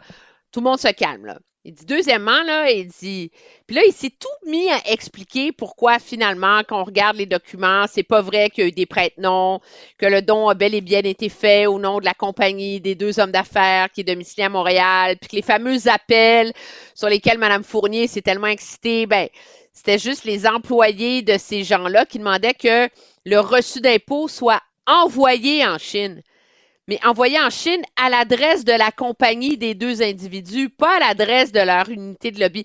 Alors, tout ça pour dire que je t'épargne les détails, mais ça nous illustre à quel point, des fois, dans des chicanes internes dans une entreprise, comme une fondation, là, il y a deux côtés à la médaille. Puis, moi, je ramène ça. Il- tu vas voir, ça touche un de mes dadas, là. Il dit, écoutez, il dit, moi, de toutes les années où j'ai été président de la Fondation Trudeau, il dit jamais le service de renseignement m'a appelé pour me dire de faire attention à ce don-là. Jamais. Personne m'a dit euh, Tu sais, c'est peut-être une tentative d'influence. Ces gens-là, ils sont proches euh, de l'unité qui fait de l'ingérence étrangère. Et ça revient à ce dont on se parle depuis quelques semaines déjà. C'est cette espèce de vase clos délirant dans lequel semblent opérer nos services de renseignement où ils ont comme une mer d'informations litigieuses, dangereuses, de mise en garde, mais ils partagent avec personne qui est, conf- qui est concerné. Alors, de deux choses l'une, soit ce don-là a été évalué par les services de renseignement a posteriori avec le regard qu'on a maintenant. Je n'ai pas vu le rapport du SCRS, fait que je ne peux pas te le dire. Ou il y avait des doutes à l'époque, mais personne ne le dit. Alors, dans un cas comme dans l'autre, trouvez l'erreur, là. Puis moi, je suis encore en train de me demander c'est quoi le rapport avec Justin Trudeau là-dedans, là? Ben, le rapport, c'est est-ce que la Chine est-ce que la Chine aurait fait un don à la Fondation Trudeau en 2016 si le premier ministre élu avait été Michael Ignatieff? C'est ça la question. Est-ce qu'il aurait dit quand même Ah, c'est une bonne fondation, il aide des jeunes universitaires au Canada, puis nous, là, euh, on veut les aider, là. Ou est-ce qu'ils l'ont fait dans un dessin précis de dire voici voici un item dans une stratégie plus large pour se rapprocher de Justin Trudeau, le nouveau premier ministre du Canada? Est-ce qu'il est-ce que la Chine a agi pour ça? Ben, ça, c'est la question à laquelle je pense qu'on n'aura objectivement jamais de réponse parce que s'il y a une chose qui semble claire, c'est que M. Trudeau a quand même coupé les ponts avec la Fondation. tu sais. Alors, je sais pas, mais en tout cas, ça, ça, ça dresse la table de manière très euh, spectaculaire pour les témoignages du frère de Justin Trudeau, euh, Alexandre Trudeau, demain, qui lui va venir avec le même. euh, le même euh, billet, je pense, que M. Ro- Rosenberg, c'est de venir dire à tout le monde de se calmer, qu'il n'y a rien de mal là-dedans.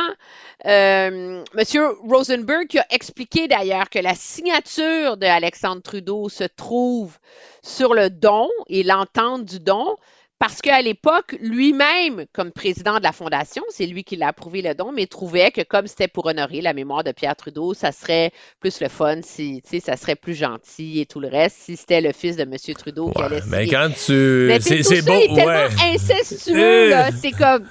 Eh là là, là, tu sais, tu dis, OK, c'est des gens qui ont toujours aimé la Chine, euh, tout le monde est amis ensemble, on alimente le culte de Pierre Elliott Trudeau. Tu sais, moi, je pense que, objectivement, le débat, puis je n'utiliserai pas le, le mot scandale, mais le malaise, là, il est comme autour de ce, de ce copinage incestueux d'élite libérale euh, qui alimente, euh, la, vision Trudeau et etc., financée en partie par un don constituant de 125 millions du gouvernement fédéral, euh, plus que par, objectivement, en bout de ligne, nécessairement un lien et un, un une réussite d'influence de la Chine sur le premier ministre actuel, tu sais. Mais il y a un gros malaise quand même. Ben, on va surveiller ça demain, le, le- le témoignage du frère. On raconte tout ça demain, promis. ouais, le témoignage du frère qui débarque dans la tourmente. Hey, merci, Emmanuel. Bye bye. Au revoir. Il ne mord pas à l'hameçon des fausses nouvelles. Mario Dumont a de vraies bonnes sources.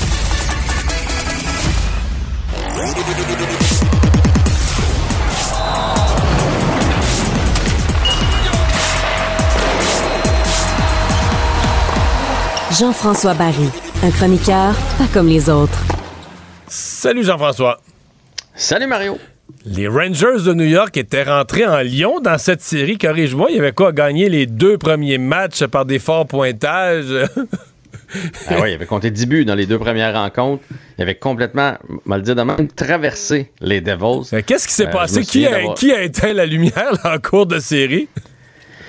Je sais pas qu'est-ce qui s'est passé. C'est sûr qu'il y a Schmid, là, Ouais, le gardien. le- le gardien qui avait 18 matchs d'expérience dans la Ligue nationale de hockey qu'on a lancé en série et qui était tout feu, tout flamme. Et a qui a hier qui fait un, blanchissage dans un septième match. Puis pas un blanchissage parce qu'il n'y a pas eu de lancer. là. Il y a eu du trafic devant lui. Il y a eu 31 lancés, je pense, de mémoire. Ouais, puis deux blanchissages en quatre rencontres. Euh, non, non, pour vrai, il a, il a été vraiment très, très bon. Mais au-delà de ça, moi, je pense que les Rangers, c'est pas la première fois à New York qu'ils font cette erreur-là, d'aller chercher des joueurs vedettes. Tu sais, New York, tout le monde va aller jouer à New York parce que c'est la scène, c'est la place, c'est là qu'il y a Madison Square Garden. Ben oui, puis tu veux finir ta carrière là, ou en tout cas tu veux y avoir goûté. Et là, ben eux autres, c'est tentant d'aller chercher des gros noms. Donc Mais Patrick, Kane, c'est- c'est qui? Patrick Kane, Dirk Tarasenko? Ouais, ça, ça a été les, les deux grosses transactions. Mais ça, il y a deux points pour moi là-dedans. De un, est-ce que ces gars-là, ils ont encore, ils en ont des Coupes Stanley, ils en ont des bagues, sont rendus un peu plus vieux. Patrick Kane s'en va au temple de la renommée. Est-ce qu'il y a encore le goût de se faire couper le bout du menton, d'aller euh, se faire frapper dans le coin de la patinoire, de faire un repli, de bloquer un lance? Est-ce qu'il y a encore le, feu sacré pour faire ça? Mais en tout cas, dans cette série-là, ça n'a pas paru. Puis son chum Panarin non plus, là, hey, deux points pour Panarin. Fait qu'il y avait peut-être trop de joueurs vedettes. Ça, c'est le premier point. Le deuxième point, c'est que ça change tout l'organigramme. Tu sais, les gars, il y avait une chimie là, chez les Rangers de New York. Là, tu fais débarquer ces deux joueurs de vedettes-là. C'est sûr que t'en tasses deux. Il y a deux gars qui viennent de perdre leur place sur l'avantage numérique, puis il y a deux gars qui viennent de perdre leur place sur les, le top 6, sur les deux premiers trios. Fait que, tu ça chicote, c'est sûr que ça chicote certaines personnes, puis là, ben, quand les résultats sont pas là, ben, ça, ça doit grogner encore plus à l'interne. Mais tu sais, je veux dire, au prix qu'ils ont payé, les Rangers, pour aller chercher ces joueurs-là, ils ont donné plusieurs choix au repêchage. Ça va avoir été deux mauvaises transactions. Puis c'est pas parce que Sechterkin, mettons les Bruins, on peut dire, les Bruins, là, ils ont quand même dominé la majorité des rencontres. C'est les gardiens qui ont fait défaut. Les Rangers dominaient pas, là. Ils, ils étaient corrects, sans plus. Ils se faisaient battre de vitesse par les Devils. Puis Sechterkin, il était fumant. Si le gardien des Rangers il est ordinaire, et les Devils gagnent par 3 ou 4 buts à, chacun des matchs. Fait que c'est, pas beau. Puis je t'écrivais dans mes notes, le Canadien doit pas aller là. Dans les prochaines années, à un le Canadien va être, bon. Puis on va frapper à la porte des séries. Puis maintenant, on va faire les séries. Mais il faudra pas aller acheter des joueurs vedettes ailleurs qui ont déjà gagné puis qui ont peut-être plus le, le feu sacré. Tu y crois pas? Mais, mais ce que Moi, je crois pas à ça. Mais ce que je, pourrais déduire aussi de ce que tu dis, c'est si tu vas chercher un joueur vedette, sois certain qu'il bouche un trou qui est connu dans le vestiaire. Tu sais, que dans le vestiaire, c'est sûr que le joueur qui perd sa place, lui, il va jamais dire j'étais pas bon, mais que la, disons, la majorité silencieuse des joueurs en dedans d'eux autres disent Ouais, il nous en manquait un gros défenseur, il nous en, on n'avait pas de gardien. Tu sais, que ça apparaît logique pour la. Parce que si t'apparais pour la majorité, que tu vas juste chercher une vedette pour une vedette, puis tu tasses des chums, c'est vrai que ça se peut que tu fasses plus de mal que de bien dans l'atmosphère, là. Mario, Ryan O'Reilly, c'est le bon exemple avec les Leafs de Toronto. Ils sont allés chercher ce gars-là parce qu'il y avait un besoin de leadership, de gars qui a traversé des tempêtes, qui a gagné une coupe, parce qu'on va se le dire, dans le vestiaire des Maple Leafs, c'est un vestiaire de perdants. C'était tous des gars qui ont perdu toute leur vie. Même Tavares, quand il était avec les Highlanders, il perdait. Il a toujours perdu. Fait que, euh, il avait besoin de ça. Un gars qui gagne des mises en jeu, qui bloque des lancers. Fait que lui, il arrivait puis il, il comblait une lacune. Avec les Mais Rangers, euh, là, il n'y en avait pas de lacune offensive. T'as-tu regardé les... Je pense que t'en as parlé ce matin, mais hier soir, là, euh, ou cette nuit, là, hier soir, en fait, avant, quand c'est fini, je suis allé voir ce que ça disait à Vegas, là, tout de suite, une demi-heure après la victoire des Devils. Mais Toronto, favori. Ben oui, c'est Toronto. C'est Toronto puis les Oilers. Les deux, les deux équipes favorites présentement pour gagner la Coupe Stanley. Si euh, les, les preneurs au livre, là, si ça vous tente de faire un, un petit pari sportif, Mais ça veut pas, dire grand... ça veut pas dire grand-chose, là, c'est des petits pourcentages, tout ça, mais quand même, donc, une finale Toronto-Oilers, c'est pas ridicule, là. Pas... euh, Ah non, non, c'est loin d'être ridicule. Mais moi, je me méfie des Panthers parce que pour vrai, ils ont joué les troubles de fête contre les Bruins. Ils sont capables de jouer euh, le même genre de tour aux Leafs. Est-ce que les Leafs vont être galvanisés par le fait qu'ils ont finalement passé le premier tour, puis là, c'est leur année, ça se peut. Les Oilers, ça, j'y crois. Je pense bien que les Oilers vont aller chercher ça contre, contre Vegas. Là. Tu sais, c'est Laurent Brossois, le gardien à Vegas. Je peux pas croire que les Oilers vont pas réussir à, à passer ça. Mais pour moi, les Oilers, ça va être la prochaine ronde, le, le vrai test contre les Stars de Dallas. Mais je Parce veux que tu crois pas beaucoup au Kraken.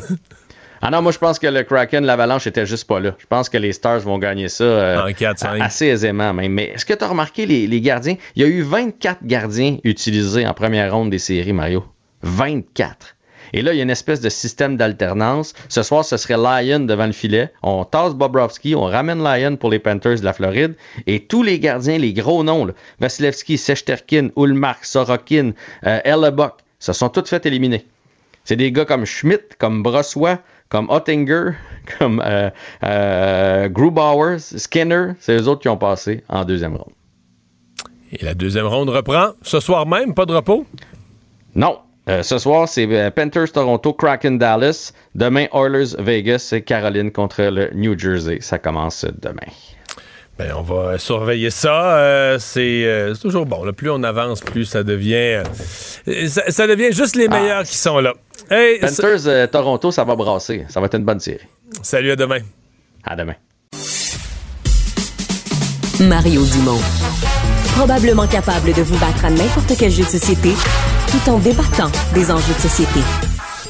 Cube Radio. Cube Radio. En direct à LCN. Allons retrouver Mario Dumont et Emmanuel Latraverse qui sont avec nous. Alors, il y a plusieurs routes, des ponts, des ponceaux, des résidences aussi qui ont été endommagées en raison des inondations.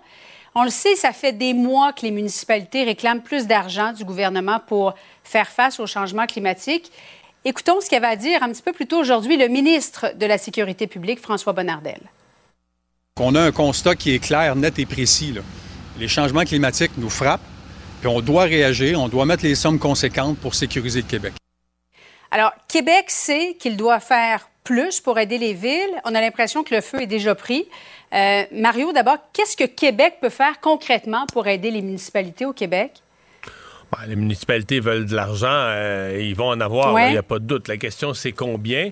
Mais moi, ce qui me frappe quand même dans ça, parce que bon, les municipalités, c'est certains qui ont des besoins, elles le vivent. Là. Elles sont les maires. à chaque fois qu'arrive quelque chose comme ça dans une ville, là, euh, le maire est une semaine sans dormir, ben, essayer de s'occuper de tout le monde. Qu'on comprend la, difficulté pour tout le monde. Je- trouve quand même, moi, qu'on n'a pas, euh, on, semble pas avoir ni à Québec, ni dans les municipalités un portrait si précis de, sais, qu'est-ce qui est prioritaire? Aujourd'hui, j'entends des maires de municipalités qui disent quand arrivent les inondations, on a des vieux barrages qui sont limites de plus tenir l'eau. Euh, si ces barrages-là Mhm. cédaient ou t'es plus capable de tenir l'eau, les inondations, ce serait encore pire. Alors, les barrages, l'enrochement des routes contre l'érosion, la reconstruction de certaines infrastructures, des murs de protection contre l'eau. Euh, Peut-être qu'il y a des coins qui sont plus habitables complètement, euh, trop risqués là, de- de- d'être souvent inondés, où il faut déménager des gens. Est-ce qu'on a un portrait clair de ce qui est à faire? Tout le monde se parle de milliards. Je pense aussi qu'il va falloir se donner un plan de match de ce qui est euh, urgent à faire, puis de qui paye quoi. Emmanuel, sens-tu vraiment de la part du gouvernement du Québec un leadership fort pour, pour contrer, pour faire face euh, au changement climatique? Bien, le gouvernement a fait un gros virage hein, là-dessus quand même, là, depuis la dernière campagne électorale. On est loin du gouvernement euh, qui a été élu en 2018. Je pense qu'il euh, il s'adapte justement, pour reprendre un mot à la mode, à la Oui. nouvelle réalité, mais c'est clair que l'ampleur du problème va le forcer à retourner à la table à dessin. Juste pour donner un ordre de grandeur, là, les municipalités, selon une étude indépendante là, réalisée par, par Ouranos, l'évaluation, c'est que c'est 2 milliards par année, mais tu sais, jusqu'en 2055 là, que ça va prendre là, pour mettre à niveau les ponçons, les usines d'épuration d'eau, de traitement des eaux, les routes, etc., etc., pour faire face aux inondations. Mais il y a tout le problème des périodes de gel et dégel, il y a le problème euh, de l'érosion des berges, etc. Le gouvernement, lui, dans son plan vert, là, a mis 500 millions pour six ans. C'est des pinottes, là. Puis là, le gouvernement dit oui, mais on a d'autres fonds aussi. Fait qu'il y a un 2 milliards ici pour le traitement des eaux, un 100 millions là pour les berges. Alors, tout ça, c'est un peu comme disparate. Et donc, c'est ce qui fait que c'est très difficile. On, on on comprend que c'est pas assez, mais parce que c'est dispersé au sein de différents fonds, au ministère des Affaires municipales, au ministère de l'Environnement, dans différents programmes, c'est très difficile d'avoir une vue d'ensemble du problème. Et ça rejoint un peu ce que Mario disait. Ouais. On n'a pas de vue d'ensemble du problème en termes de vulnérabilité, mais on n'a pas de vue d'ensemble non plus en termes d'investissement non plus. Et le problème, je pense, auquel tout le monde est confronté, c'est que, tu sais, cette année, c'est les barrages à, à Jersey. Avant ça, c'était Beauceville. Il y avait Rigaud. Mère Nature, là, elle nous annonce pas deux ans d'avance où elle va frapper. Puis la réalité, c'est qu'on se rend compte que les lieux d'inondation catastrophiques, c'est pas les mêmes à chaque année, là. Oui, il y en a plusieurs. Évidemment, il y a énormément de lacs et de rivières aussi. Euh, c'est ce qui constitue une bonne partie du Québec. Euh, parlons du premier ministre François Legault qui rencontrait cet après-midi les chefs syndicaux, FTQ, euh, CSN, CSQ également, au lendemain d'une entente qui a été conclue avec les 120 000 fonctionnaires fédéraux. Et le Front commun syndical au Québec a lancé un avertissement. Il est hors de question d'accepter une entente comme euh, celle des, des fonctionnaires fédéraux. Et le mot grève a été prononcé, pas tout de suite, mais peut-être cet automne. Mario, as-tu l'impression que, que cette fois-ci, les Québécois sont derrière les employés du secteur public? Ben, en tout cas, je pense que quand les gens entendent que, par exemple, l'entente qui vient d'être euh, signée à Ottawa, que euh, Mhm. c'est quand même plus de 3% d'augmentation par année sur 4 ans, euh, que ça, là, ce serait totalement inacceptable à Québec, je pense quand même que la moyenne des gens sont surpris. En tout cas, se disent ça part pas du bon pied, ces négociations. Alors, il y a un ton, on l'a senti là, depuis six mois, un an. Euh, Il y a un ton qui se durcit, un ton syndical plus militant. Alors, qu'est-ce que ça va euh, représenter? euh, et est-ce que le gouvernement du Québec, parce que là, on semble, on a eu une grosse année d'inflation en 2022. On peut pas, on peut pas donner des pourcentages d'augmentation qui sont basés sur une année exceptionnelle non plus. là. On doit revenir vers une normalité. Donc, euh, moi, je suis, depuis le début, je suis pessimiste pour cette négociation-là. J'ai l'impression qu'on va avoir de la grève. Mon impression change pas. Ah oui. Emmanuel, de ton côté? Oui, ben moi, en tout cas, je partage euh, l'impression de Mario que les, les syndicats sont prêts à aller jusqu'au bout. De un, euh, peu importe la façon dont on fait les calculs, là, la réalité, c'est que même sur les années de comparaison exacte là, entre les deux conventions collectives Québec et Ottawa, Ottawa a donné beaucoup plus que ce que Québec met sur la table en ce moment. Alors Mhm. déjà, ça pose problème. Puis même à Ottawa, on a offert du rattrapage salarial. Là. Alors, ajoute ça à la réalité que les fonctionnaires au Québec sont moins payés. Il va y avoir aussi de la pression qui va venir du côté de l'Ontario, alors qu'on est très soucieux de l'Ontario de régler avec les enseignants avant le 1er septembre. Euh, tout ça fait que euh, ça sera pas. Les syndicats vont avoir l'impression d'avoir le gros bout du bâton. Puis on utilise souvent la phrase est-ce qu'ils ont l'appui du public? Est-ce que les gens sont mobilisés? Regarde ce qui s'est passé à Ottawa là. 35% seulement des fonctionnaires se sont donné la peine de voter. Ils ont peut-être voté à 85% pour la grève, mais c'est pas une grosse mobilisation, puis ça les a Mm. pas empêchés d'aller en grève générale, puis ça n'a pas empêché le gouvernement de trouver une façon de régler au- avant d'en arriver à une loi spéciale. Oui, quand même 12 ou 13 jours de grève. Mario Dumont, Emmanuel Latraverse, merci beaucoup. Au revoir. Au revoir. Au revoir. Et voilà, c'est ce qui euh, complète l'émission du jour euh, de ce beau euh, mardi. Merci d'avoir été avec nous. On se donne rendez-vous pour une autre demain 15h30. Bonne soirée. Cube Radio.